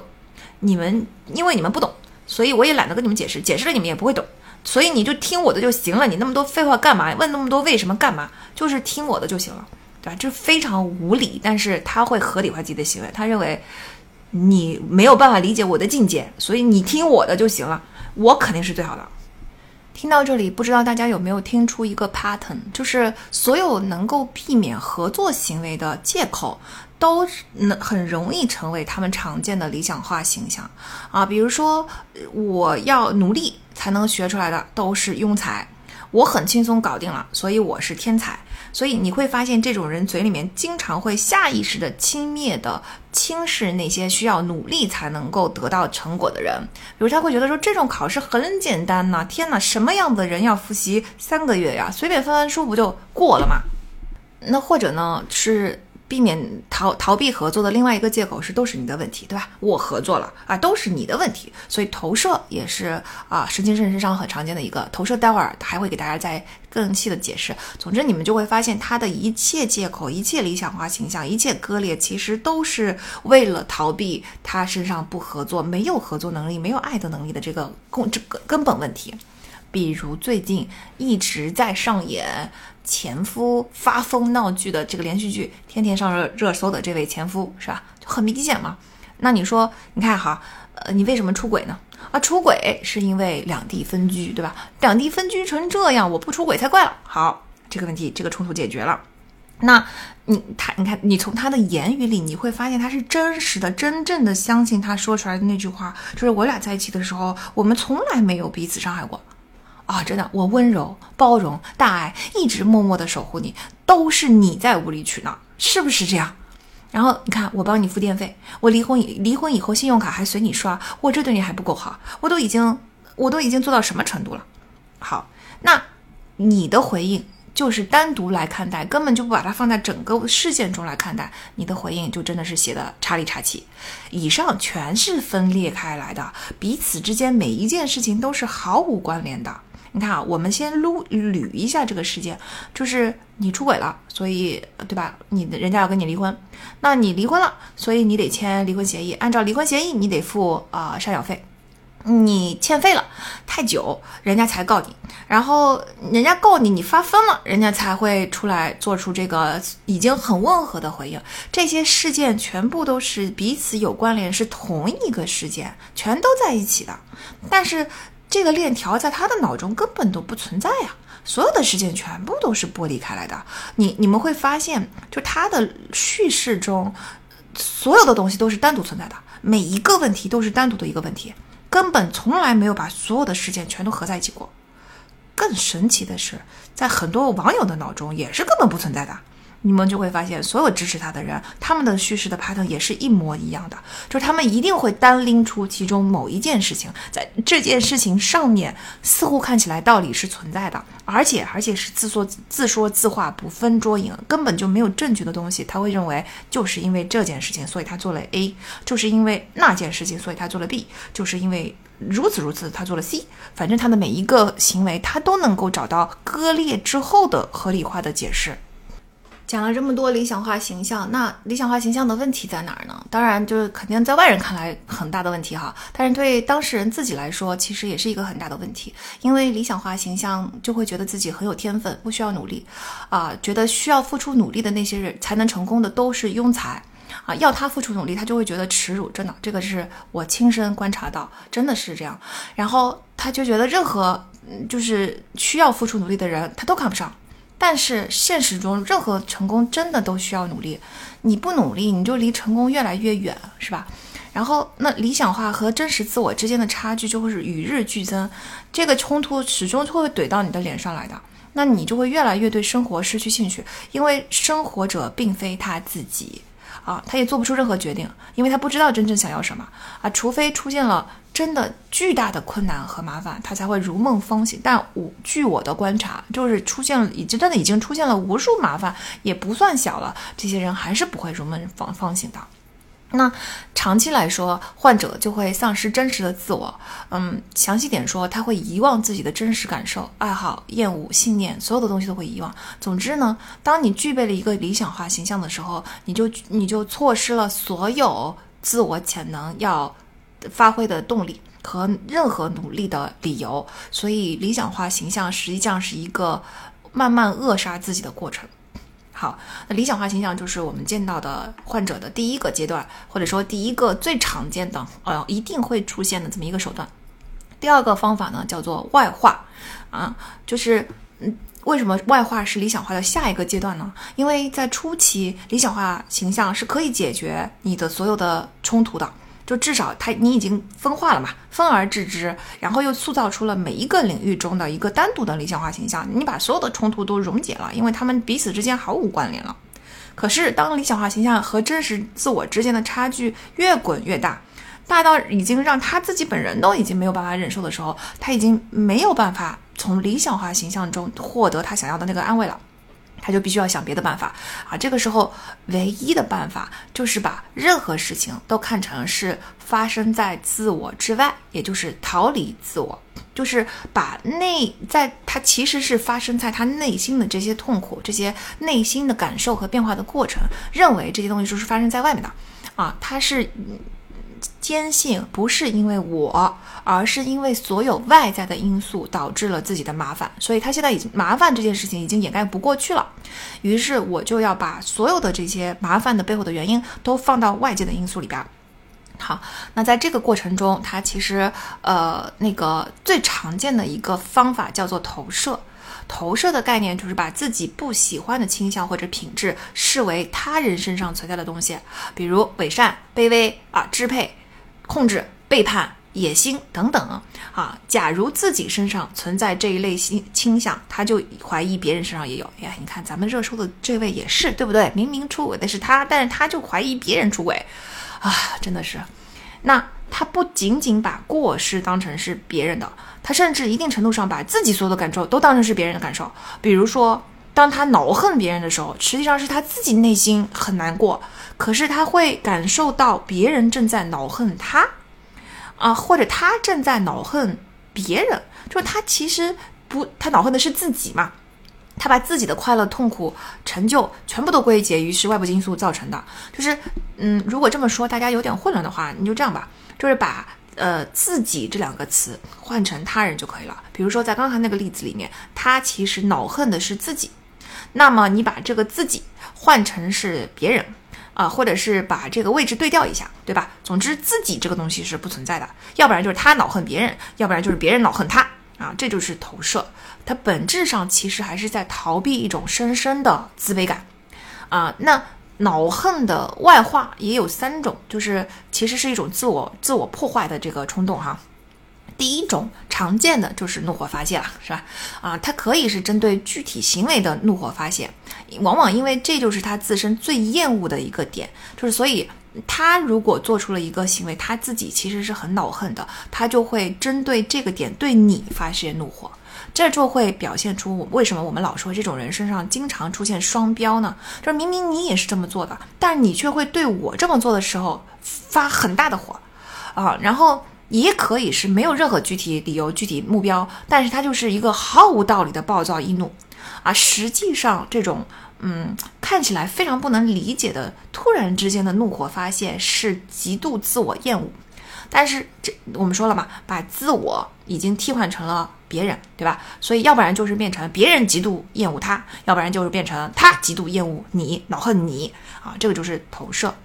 就是投射的其中的一种怒火发泄。怒火发泄，我真的在。往那个呃，我的逃避型那个恋人身上很容易，就是嗯，普通情侣之间非常非常非常小的一个吵架，你觉得吵架很正常，吵架其实也是正常的沟通的一个部分，但是它就会演变成巨大的怒火啊！当然，这个怒火并不嗯，并不一定代表他的嗯暴力倾向哈，这个是嗯嗯没有必然关联性的，就是但是你能观察到他的那个怒火值很大。就这个怒火值跟你们吵的这个小架完全不匹配，而且他这个怒火值的过程中，他确实我有时候也感觉到，他不但对我非常的愤怒，而且这个愤虽然表现出来全是在怪我，但是他内心好像总有一团巨大的怒火没有办法发泄，就他自己也很痛苦。就是也就是说，嗯，你是真实的感觉到他真的非常非常非常的愤怒和受伤害。但是你又不明白这么小的一件事情为什么会造成这么大的一一团怒火，这是第一个表现形式。第二个表现形式呢是忧心忡忡，就是嗯对生活整个都是消极的。这个时候自己，你看刚才我们是把自己外化成了你，对吧？就是就是对方。现在呢，他是把自己外化成了生活。如果我恼恨的是自己，现在我把自己外化成了生活，那我是不是就恼恨生活？那我是不是觉得生活一切对我生活是消极的、无意义的、没有东西的，对吧？我整个人是快乐不起来的。这一切东西其实我都是不喜欢，都是厌恶的，就是在生活中找不到快乐。然后第三个很有意思的表现是啊，他把这个东西外化成了身体不适，就是身体会格外的紧张。然后常见的是。肠胃功能紊乱和头痛啊，或者是无精打采，那这个东西他在他的眼里，这肯定不是因为我内心有一团东西非常没有办法，就是我的黑洞已经控制不住了，很疯狂了，所以我难受。他肯定理解不到这一点，因为没有自己的存在嘛。所以它就一定会归为外因啊，比如说就是饮食和疲劳、空气潮湿、过敏，哪怕听起来很不可信吧，但他绝对不会想到这是因为我的精神出了问题，所以我的肉体也跟上出了问题，或也不是真正的出了问题，应该是我肉体上已经体现感受到了，这真的就是你会发现他嗯经常性的讲我头痛。然后你问他说：“那咱是有什么疾病吗？或者是有什么遗传性的？或者是以前是不是一直是这样？没有任何的原因，没有任何的根源。然后看医生也肯定是不看的，反正就是头痛。然后头痛就是头痛，药也不吃。总之就是正常人头痛，他所应应该有的那些行为都没有，但是他就是头痛。而且你又你也不觉得他是在说谎，他就是头痛。然后他就会找各种各样的理由啊，头痛一定是因为啊空气不好。”啊啊，太潮湿，哎，我适应不了啊。人家不是不是头痛，就是啊消化不好啊，这个饮食不对啊，或者是我过敏。那你说过敏，你查查呀，你到底是针对哪一种过敏源呢？啊，没有的，也都没有。以前有没有过敏过的这个相应的性症状呢？啊，每一次过敏所处的这个环境可能都不太一样。那你就是觉得，那到底是对啥过敏呢？啊，不不管，就是过敏。嗯，那有什么东西对你过敏啊？对潮湿空气过敏。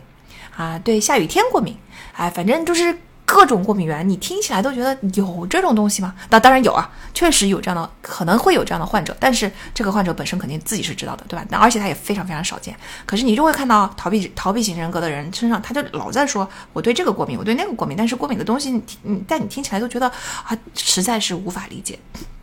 总之。这些表现形式，它有一大特点，就是在这个过程中，在它外化的过程中，它是完全不考虑别人是否痛苦的，啊、我想是因为如果你要体会到共情到别人的痛苦，首先你其实是要有自我的存在的。就是你要能够感受自己的痛苦，对吧？共情这件事情是首先是从自己的情绪出发的。当我能体察到，就是共情，我们以后给大家读《情商》这本书哈，嗯，那其实共情这件事情的发生是别人的某一些遭遇和情绪，实际上在你的心中已经产生了相同的化学或者是物理反应。这个化学反应连带使得你的心中产生了某一种感受，这个就是共情的过程。那所以，如果他完全疏离了自己，他没有办法面对和感受自己的话，他当然不可能共情或者是感受到别人的痛苦。所以啊，外化行为中本来就是把整个自己都已经抛弃了、放弃了，怎么可能感受到别人痛苦呢？他现在也就已经是行尸走肉了。这就是为什么你们经常会在逃避型人格身上观察到这样的这个组合，就是他，你能观察到他真的很痛苦，你也觉得他很可怜，但是同时他对你的那种冷酷，他对你极度痛苦的极端冷酷和无视，也是真实存在的。讲到这里，我们小小的总结一下那个神经症经常用的手段，对吧？理想化形象，在理想化形象中，它又切割，只见树木不见森林啊，它最终会变成非常非常多的小的分裂，一部分它是属于亲人的，一部分属于外人，一部分属于朋友，一部分属于对手，一部分属于同僚，一部分属于下属啊，一部分对公，一部分对私，反正就是你会发现它身上分裂出无数个。不同的东西，这个是它的切割，然后还有刚才我们说的外化。总之，你会看到它在每一个角落疯狂的建造它自己合理化的防御啊，进行进入一种越来越深的自我欺欺骗。如果矛盾变得很激烈的话，它就会变成一种绝对正确，因为它没有办法通过什么方法让你相信了，它就一定要 demand 一个绝对正确，绝对正确能同时消除外部干扰和内部忧虑，对吧？反正我不管你怎么样，反正我就是对。毫无根据的断言自己永远正确，非常厌恶你的任何反馈、反驳和理性分析，而且，嗯，发展到极端的话，他会否认自己刚刚说过的话，要不然就发誓刚刚的话绝对不是那个意思，要不然就发誓刚刚我绝对没有说过那句话。如果你甚至把录音甩在他的眼前，他就会说我不是这个意思，啊，就是。你你会发现，他们身上就是到了极端的地步，真的是已经进入到了一个完全生活在自己的世界里边，一个密不可可攻的堡垒，滴水不进。就像我刚刚说的，一个很牢固的魔法屏障，把所有人都隔绝在外面。那到外化这个地步，其实就已经很严重了。那么我们的下一个阶段是什么呢？就是它就会开始进入到一个畏惧期，因为我们已经构建了非常庞大和复杂的理想化形象，这是为了不停的在弥补呃冲突的裂缝，然后又已经外化，外化就会导致。冲突，外界真正现实世界给予你的反馈越来越猛烈的进行，对吧？如果你只是理想化形象，你还是待在自己的世界里边，你可能对外界的伤害还比较小。到了外化的阶段，你对对外界的伤害和攻击已经非常强烈了。这个时候，你说别人怎么可能不反攻呢？现实怎么可能不反馈呢？这个时候，现实反馈来的又密又急又大啊！那他，你你理想化形象又已经摇摇欲坠，你你支持不住。这个时候，他就非常畏惧虚伪被揭穿。啊，有一种恐惧比我们已经描述过的这些恐惧更加难以觉察，就是对任何发生在自己身上的改变的恐惧。这种恐惧可以，呃，被视为在神经症发展过程中所产生的一切恐惧的结合体。也就是说，他不想看见任何他身上发生的改变，要么他就视而不见，要么他就会通过一种迫切想要。把它给甩掉的这种心态，就是迫切想要改变，甚至还没有清楚就想要改变，就永远在光光谱的两端，从来不在光谱的中间。嗯，这说到这个迫切想要改变，我们可以再解释一下，为什么你说啊，我我想要改变还不好吗？我迫切想要改变还不行吗？啊，这种迫切的想要改变，是指的是你通过这种迫切改变来逃避问题，就比如说。很多人问我追追问我某某某方法，就这件事情应该怎么办？怎么办？那甚至好像就是没有读过我写的那么多的分析啊，那个给过的那么多的课程，读过的那么多的书，它实际上你不停的追问方法也是逃避的一种，总好像说，呃，只要我有了消除麻烦的方法啊，麻烦自己就会消除了，对吧？这是一种无意识的全能感，其实你根本就没有在理解问题。啊，如果真的不能解决，那我就正好放弃了。所以就是你们看到迫切想要改变的这个过于迫切的心态，实际上就是一种逃避。咱们现在说的不是说有这种嗯行为的人都是神经症，但我们正好说到这儿，我们就说迫切想要改变。大家，我我觉得我们所有人，包括我自己，都要时时自省：如果我过于迫切的想要改变一个东西，我是不是就是在逃避实际的问题？那说回到畏惧阶段，嗯，他害怕理想化形象破灭后变成自己最厌恶的那种模样。他害怕分析会变，让他体无完肤，变得一无是处，啊，他也害怕变得像其他人一样所谓的庸俗，害怕任何未知的东西，害怕现有的一丁点的满足感和安全感已遭到最后的毁灭。而他最后其实他也害怕，他不能改变，没有办法改变。总之，他就在他既害怕变，又害怕不变，既害怕被你戳穿。又害怕继续维持，他就整个已经处在了畏惧的阶段。其实就是真的，读到这里，我真的觉得他们很可怜。那畏惧还没有有没有下一个阶段？有，下一个阶段已经到了人格衰竭。嗯，就是你想啊，一一个处在分裂状态的人是不可能集中精力做事情的。原本你可以用来建立自信。啊，与人合作、建立良好人际关系的所有的这些解决实际问题的能力和精力，都因为拿来压抑潜在的冲突而被白白的耗费掉了。所以，其实你的越发展到后期，你就需要越大的精力和越多的时间去不断的修补你那些裂缝。到最后，你甚至无时无刻都不在修补你的裂缝。这个时候，你哪来的时间精力去干正事儿呢？嗯，所以这个时候就有三种症状。第一种症状是，他就会变得非常犹豫不决，就是喜欢一拖再拖，然后喜欢让别人替自己做决定啊。他，你看，因为为什么喜欢让别人替自己做决定？是因为他真的已经没有余力去做任何决定了，他没有余力去生活，他甚至没有办法做一件小事情，就任何让他耗费脑力跟精力的事情，他都干不了。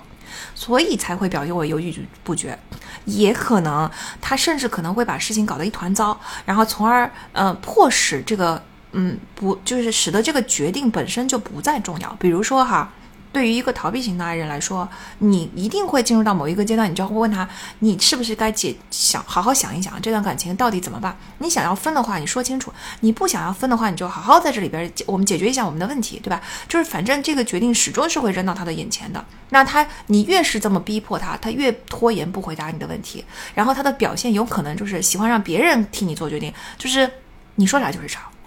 你要是想继续就继续，你要是想分手就分手，呃，你要是啥都不干你就拖着，那我就拖着，反正就是他啥都不干，他也不做这个决定。而那或者呢，就是像刚才说的，他可能刻意找机会搞砸，那把这个感情搞砸了之后，我就不用回答了，是吧？好，并不是不想要更进一步，他逃避的是，嗯，做决定的这个经历，他不是逃避的是选择，所以他搞砸这个事情的时候，就是很多人不是老觉得很疑惑吗？就是说，如果你想分手的话。你就提出分手啊！你为什么要用一种伤害我的方式，迫使我来向你提分手？这是一种什么样的心态？这是太恶劣了，是吧？就是太太坏了，这样的人，你是你是没有心吗？一点儿共情力都没有啊！我觉得我们可以从这个角度去理解，就是他连分手这个决定都做不了。根本就没有办法决定这段感情要不要继续，所以他就是呃 jeopardize 这件事情，就是把所有的事情搞得一团糟，导致你做出这个决定。然后他就算这个决定其实不是他想要的，他可能很想要你的爱，但是他就是没有办法决定，所以他就把这个所有的负担都扔在你身上，甚至催着你去做出最后这个分手的决定。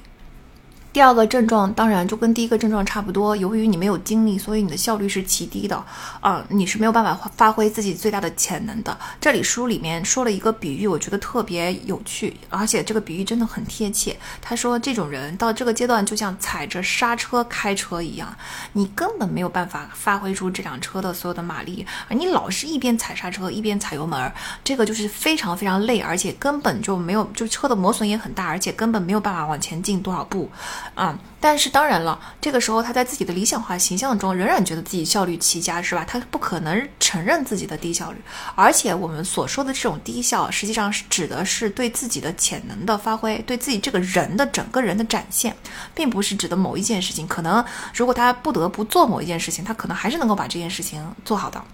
啊，我我真的嗯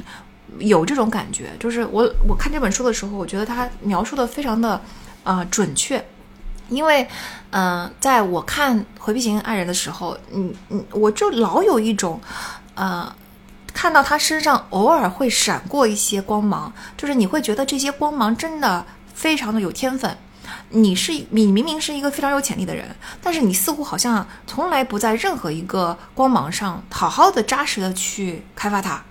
你他的这身上的这些 talent，就是很有天分的这些东西，很闪耀的东西，似乎都被厚厚的一层茧牢牢的包住。大部大部分的时候是露不出来的，只有极少数的时候，好像有一个裂缝突然之间瞥见了一眼。我一直有这种感觉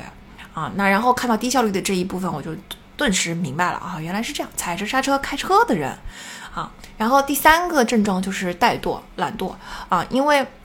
他把自己视为智囊嘛，他觉得就是要努力的的人都是平庸的，那他就是只想出主意，但是具体工作怎么做肯定是要别人做的。你们一去观察一下就会发现了，这种人通常都会自诩为我脑子好使，对吧？理想化形象，我脑子这么好使，我给你们出一个策略，告诉你们怎么做都已经是很了不起了，对吧？就是已经很对你们是一个很大的馈赠了，你连执行都要我做，这不可能，我怎么可能把我的手放在执行的事情上面？啊，这个就是其实是他对努力的抗拒，啊，发展到一定的程度还会变成恐惧，就是他非常害怕他真正去执行和努力的时候，这个结果是有害无益的，啊，这种人在做事情的时候真的非常非常的讨厌，因为。他会提出各种各样的意见，而且会有非常有控制欲的认为他的意见、他的方案就是最佳的。然后你如果追问他，那你的这个方案里边的执行如果出现了一二三四这些问题怎么办的时候，他根本就不会去考虑，他会觉得说执行层面是你考虑的问题，为什么是要问问我？我只给我只负责给你们出战略，啊，很讨厌，真的特别讨厌。嗯，总之他是抗拒和恐惧努力的，因为像别人一样付出努力，就等于把自己平庸化了。那这三种症状出现之后，为什么我们说这个阶段叫做人格衰竭呢？因为最终它是一定会影响你的价值观的。当你的大部分的创造力、你身上的能力都被浪费了啊，你你即使不光是在工作上，你在工作之余，在生活上，在感情上，在任何领域都毫无建树，而且你也感觉不到乐趣的时候，你整个人是很萎靡的。而你，而且你没有办法真诚，真诚的人无一不是内心完整的人，啊！但是这样神经症患者，他为了缓解焦虑才去喜欢别人的，或者去讨好别人，他为了提升自己的自尊才去感动别人的，他没有能力承担责任，嗯，倒是很擅长把责任推到别人身上进行谴责，他需要成功来支撑自己，所以他总想着要打败别人，等等等等，这些表现都不是真诚。所以，其实一个不真诚的人，他是没有办法拥有一套真正清晰和稳固和健康的价值观的。那他就会变成一个虚伪的人，即使这种虚伪是他无意识中进行的，他的爱是不真实的，他的善良是不真实的，他的同情慷慨都是理想化形象啊，他的学识和兴趣也是不真实的。他表现出无所不知、无所不能，对一切都感兴趣，但是真实交流起来，你就会发现没有一个是他真正有 passion 的啊，因为他的在生活中是感受不到真正的乐趣的。他所谓的这些公正跟真诚也是不不实的啊，在他的逻辑里，他对别人的讽刺跟嘲笑是一种坦诚的表现，他嘴里的公正往往隐藏着利用他人达到个人目的的企图。然后，甚至连他的痛苦都是不实的。虽然这样的人，我们看起来会觉得你已经生活在巨大的痛苦中了，但是，为什么我们说他的痛苦是不真实的呢？因为他实际上所承受的痛苦，远远比他意识到的痛苦要多得多，而这些。能意识到一部分的痛苦，甚至都已经是开始康复的时候，你才浮出水面了。你其实内心隐藏着很大的痛苦，但你表现出来的那些痛苦就是不不真实的。你你的表达就是这些人喜欢夸大痛苦作为手段，啊，或者这些人以为自己感受到的痛苦，其实感受到的是愤怒。他们是感受不到痛苦的。如果他们真的能够感受到自己内心的痛苦的话，他就至少对你的痛苦也会有所共情了。他感受不到任何自己心里的痛苦，所以就算他我们外人看来很痛苦，但他自己感受不到。如果他说自己很痛苦，但也是骗人，那也是手段。嗯，他他到底能感受到多少痛苦？其实我觉得，就从他能够体会到你有多痛苦上能看得出来。如果他对你真的非常的冷酷，完全无动于衷的时候，这个时候就说明他自己都感受不到他自己心心中的痛苦。然后这种人肯定也是无意识的骄傲嘛，因为他们不可能真正尊重别人，也不可能按照别人独特的个性来真正的尊重别人，啊，他们肯定也是缺乏承担责任的能力的，因为责任承担责任就是需要坦诚，这件事情对他们来说已经很难了，他们把所有的责任都是外化甩锅的，逃避责任的，对吧？然后无视啊，他的思维中只有呃对错，这个对错也是他的标准，而且他只有惩罚。是没有办法通过因果关系去思考问题，这不就是咱们刚才说的这个热搜前夫，没有办法通过因果关系，他们的支持他的网友们也都是一个毛病，没有因果关系，没有正式冲突。你要他正式冲突，你说你面对一下出轨这件事情，他却觉得你是在强烈的谴责他，对吧？他的内心世界戒备森严，草木皆兵，所以就是整个到这个阶段的时候，你看他整个人已经是如此虚伪。如此不尊重和傲慢，而如此的没有任何的建树，如此了无生机，那难道就不是？所以这个阶段就叫做人格衰竭呀。最后到达最后一个阶段是什么呢？就是绝望。嗯，因为到了人格衰竭的阶段，你的精力已经全部都用在扑灭自己内心的冲突上，但是你又扑灭不了，就已经非常绝望了。然后，所以。他唯一这个时候能感到一丢丢快乐的时候，可能就是只有当他一个人的时候，或者他他自己被强迫性的行为去迫许，因为他又很渴望亲密感，这个时候他要主动来找你的时候，他可能能感受到短暂的一瞬间的快乐。那但也必须是他占据主导地位的时候，或者所有人都赞成他。啊，他他能达成快乐的这些条件，经常互相矛盾。你看他，比如说他刚才说了嘛，他一个人的时候能感受到快乐，或者他觉得不行了，我忍受不了孤独，我要来找你，能感受到快乐。他到底是跟我在一起快乐，还是要一个人待着快乐呢？对吧？那到底是你你要控制我快乐，还是你要我给你真正的赞美快乐呢？这些全部都是自我矛盾的。正因为这些条件自我矛盾，所以他能感受到的快乐的机会是一再再减少的。嗯。对人类来说，其实化解痛苦的不只有解决问题，而是希望。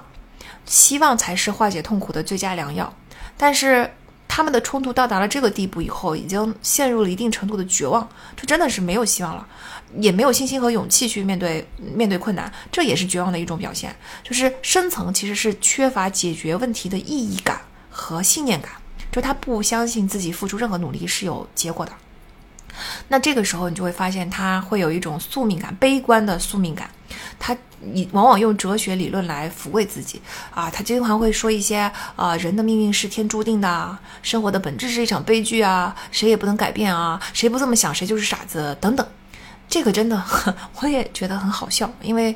呃，你会发现回避型恋人真的就很喜欢读哲学，读哲学，读佛经啊，读这些非常深奥的神秘学、宗教学，这些就是他们的表现。总是把嗯问题放在非常抽象的层面去寻求安慰，却从来不真正的看啊那个实际发生的问题啊。嘴上说着我要活在当下，我希望能够感受，希望能够去爱，但是实际行为却完全背道而驰。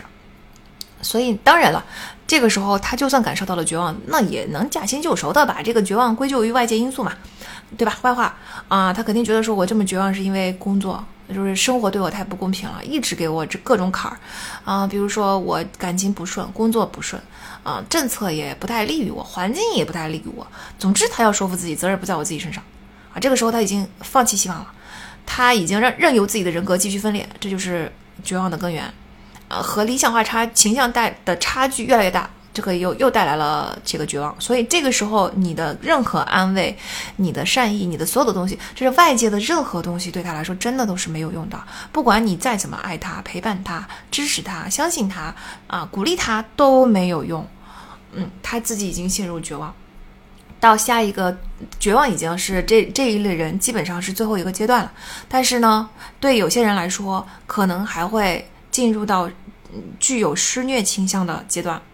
呃，但就是为了他还是渴望爱的嘛，那为了让伴侣明明白他的好，他可能会满足伴侣的某些要求，就是假装，但是他只会满足对方最低标准的要求，就是他只需要你继续留在这里，但是他不会让你真正快乐，他就是不希望你离开，所以我会满足你的一些要求，啊，那如果他还有一定的施虐倾向的话，他就会觉得我为了满足你这个最低标准的要求所花的一切时间和精力都是不值得的，我还会责怪你，怪你太依赖我。嗯，怪你，就是他完全没有意识到是自己的问题，完全都是你的问题。然后一天到晚的，就是扬言要离开对方，啊，其实一方面呢是扬言离开这件事情，一方面的确是有自己的恐惧在内，但是同时也是把恐吓作为进一步控制伴侣的手段和惩罚。我觉得这件这个东西我也观察到了，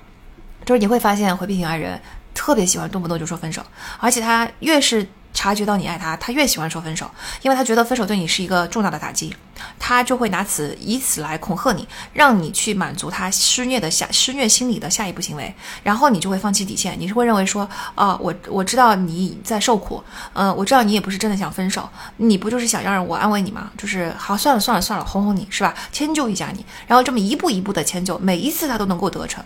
嗯，还记得在自卑与超越中我们说过。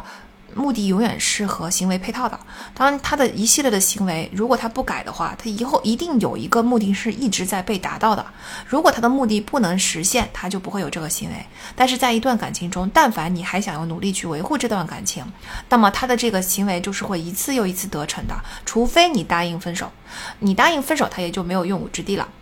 但凡你觉得还能挽救，你还要想努力尝试一下，他都能够牢牢的拿捏住你的这一点，然后用分分手来恐吓你。他其实，在就是，而且，嗯，你们会注意到他在威胁你分手的时候，玩消失的时候，对你冷暴力的时候，他对你的态度是极度冷酷的。就是前一秒可能还是一个温柔的爱人，但是一旦开开启冷暴力，就会变成一个。你的生死根本完全不在乎，你的痛苦、你的情绪、你的眼泪，所有的一切，他都真的完全无动于衷的这么一个冰窟的状态啊！这种时候，我觉得他是有快感的，他是有施虐的快感的，他觉得你就是我的奴隶，你就是在我呃你爱我爱的死心塌地，我就是能够轻易的控制到你。我觉得到这种状态真的是很可怕。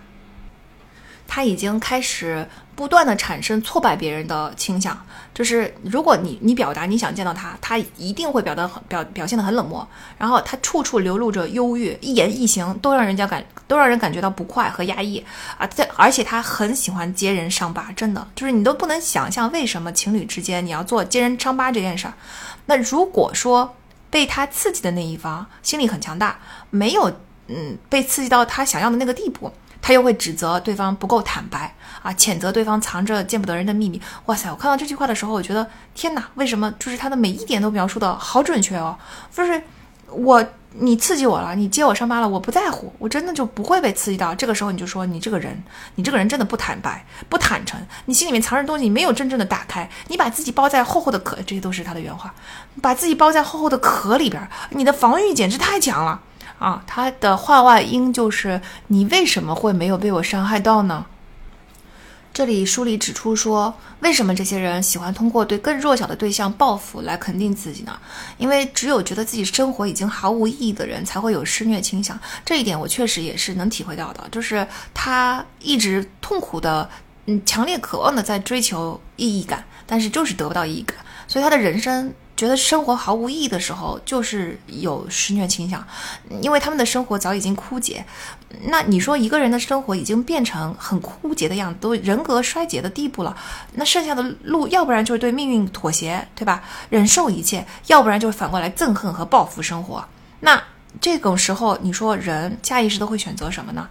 总不会就是什么都不抗争，就选择继续忍受这种非常痛苦的境地吧？但当然他们感受不到痛苦了，但他们，嗯。很多人就会选择反过来憎恨和报复生活，那么别人的幸福和快乐就会让他忍无可忍，他唯一的愿望就是把这些他人的幸福跟快乐踩在脚下。随着绝望的加深，他就会越来越肆无忌惮，因为他觉得自己反正已经一无所有了，反正我的生活中感受不到任何意义了，我已经不在乎再失去些什么了，失去什么都不会增加我的痛苦感，对吧？但是我就看不得你好。啊，说到这里，真的就是大家会不会觉得很窒息？嗯，这真的，虽然我们从一开始一直发展到这一路，会发现它是一段环环相扣的旅程，也没有办法，因为从原生家庭的那一刻，可能这条路就已经注定是这么发展的了。但是当然，其中一定是有解决冲突的希望的，不然的话，心理学这个心理咨询这条这个行业也不用存在了，是吧？然后，嗯，在这个过程中是存在。呃，治愈的可能、改善的可能是一定存在的。如果你们，因为我们之前分享这本书的时候，总有很多读者，我觉得这些读者都很可爱，说啊，我就是你描述的那样，我就我就是逃避型爱人，怎么办啊？你说的这些东西我都有，怎么办？我是不是很没救？但凡能够说出这些话的人，真的，我觉得你们已经在自愈的路上了，因为。这个对这样的人来说最难、最难、最难的一关在于他有改变的意愿。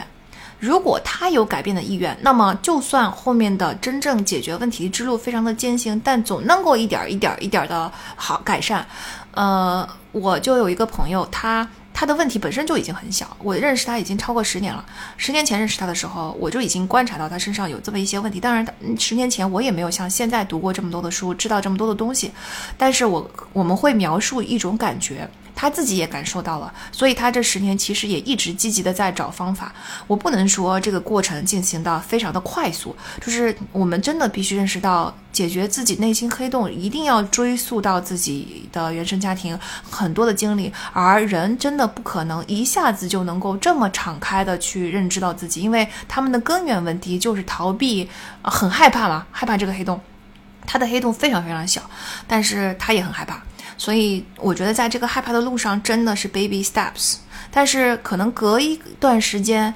会突然积攒起一些勇气，再往前进一步，然后取得一个小突破。然后可能又又得等很长很长的时间，再取得一个小突破。但是好消息是你就会看到，十年来它一直是有变化。如果我们以十年的维度来看，它现在跟过去真的已经变得很不一样了。所以这件事情一定是有希望的。那如果说我们要帮助他们的话，就一定要帮助他们找回自我，意识到自己真情实感和真实的需求，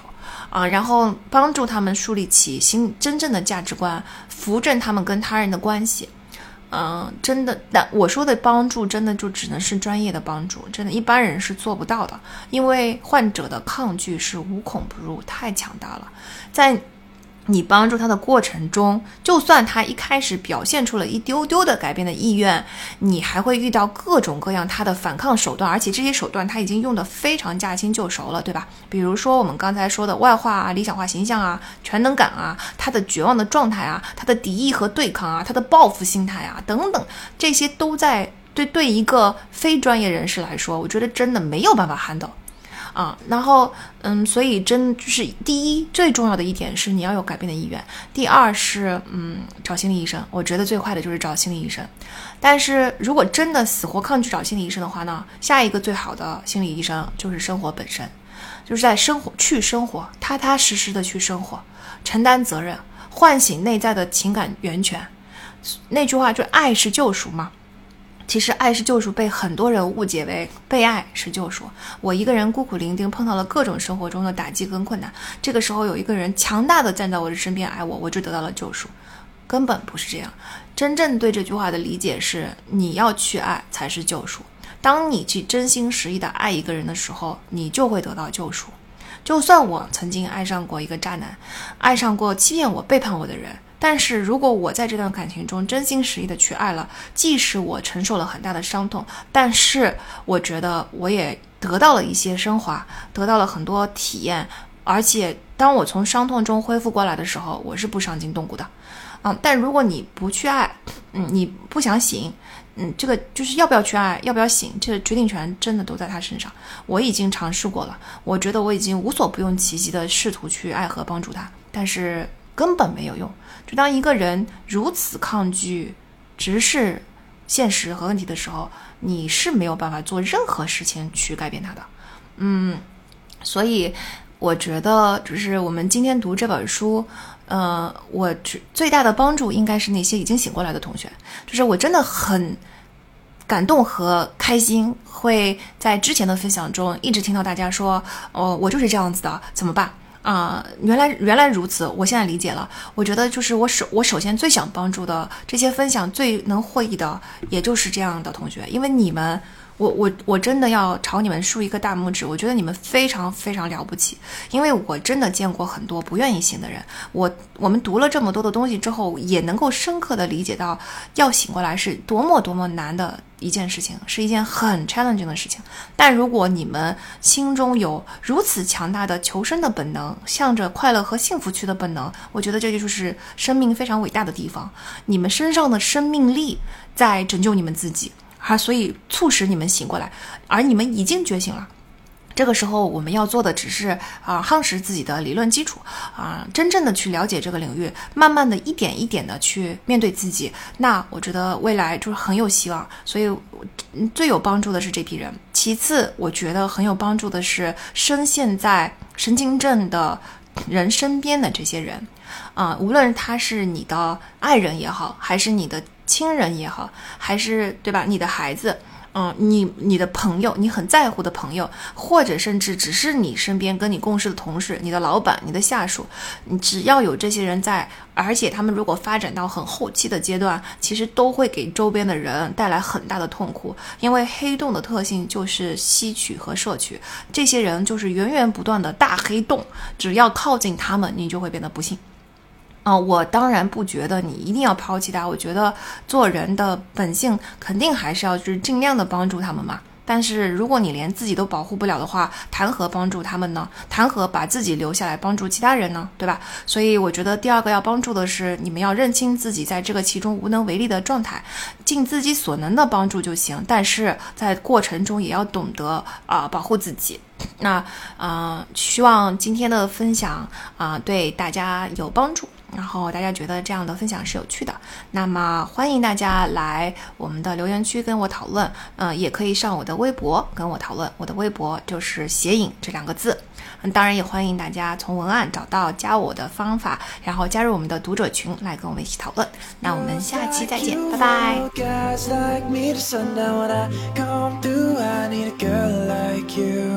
Guys like you love fun and yeah, me too. What I want when I come through, I need a guy like you.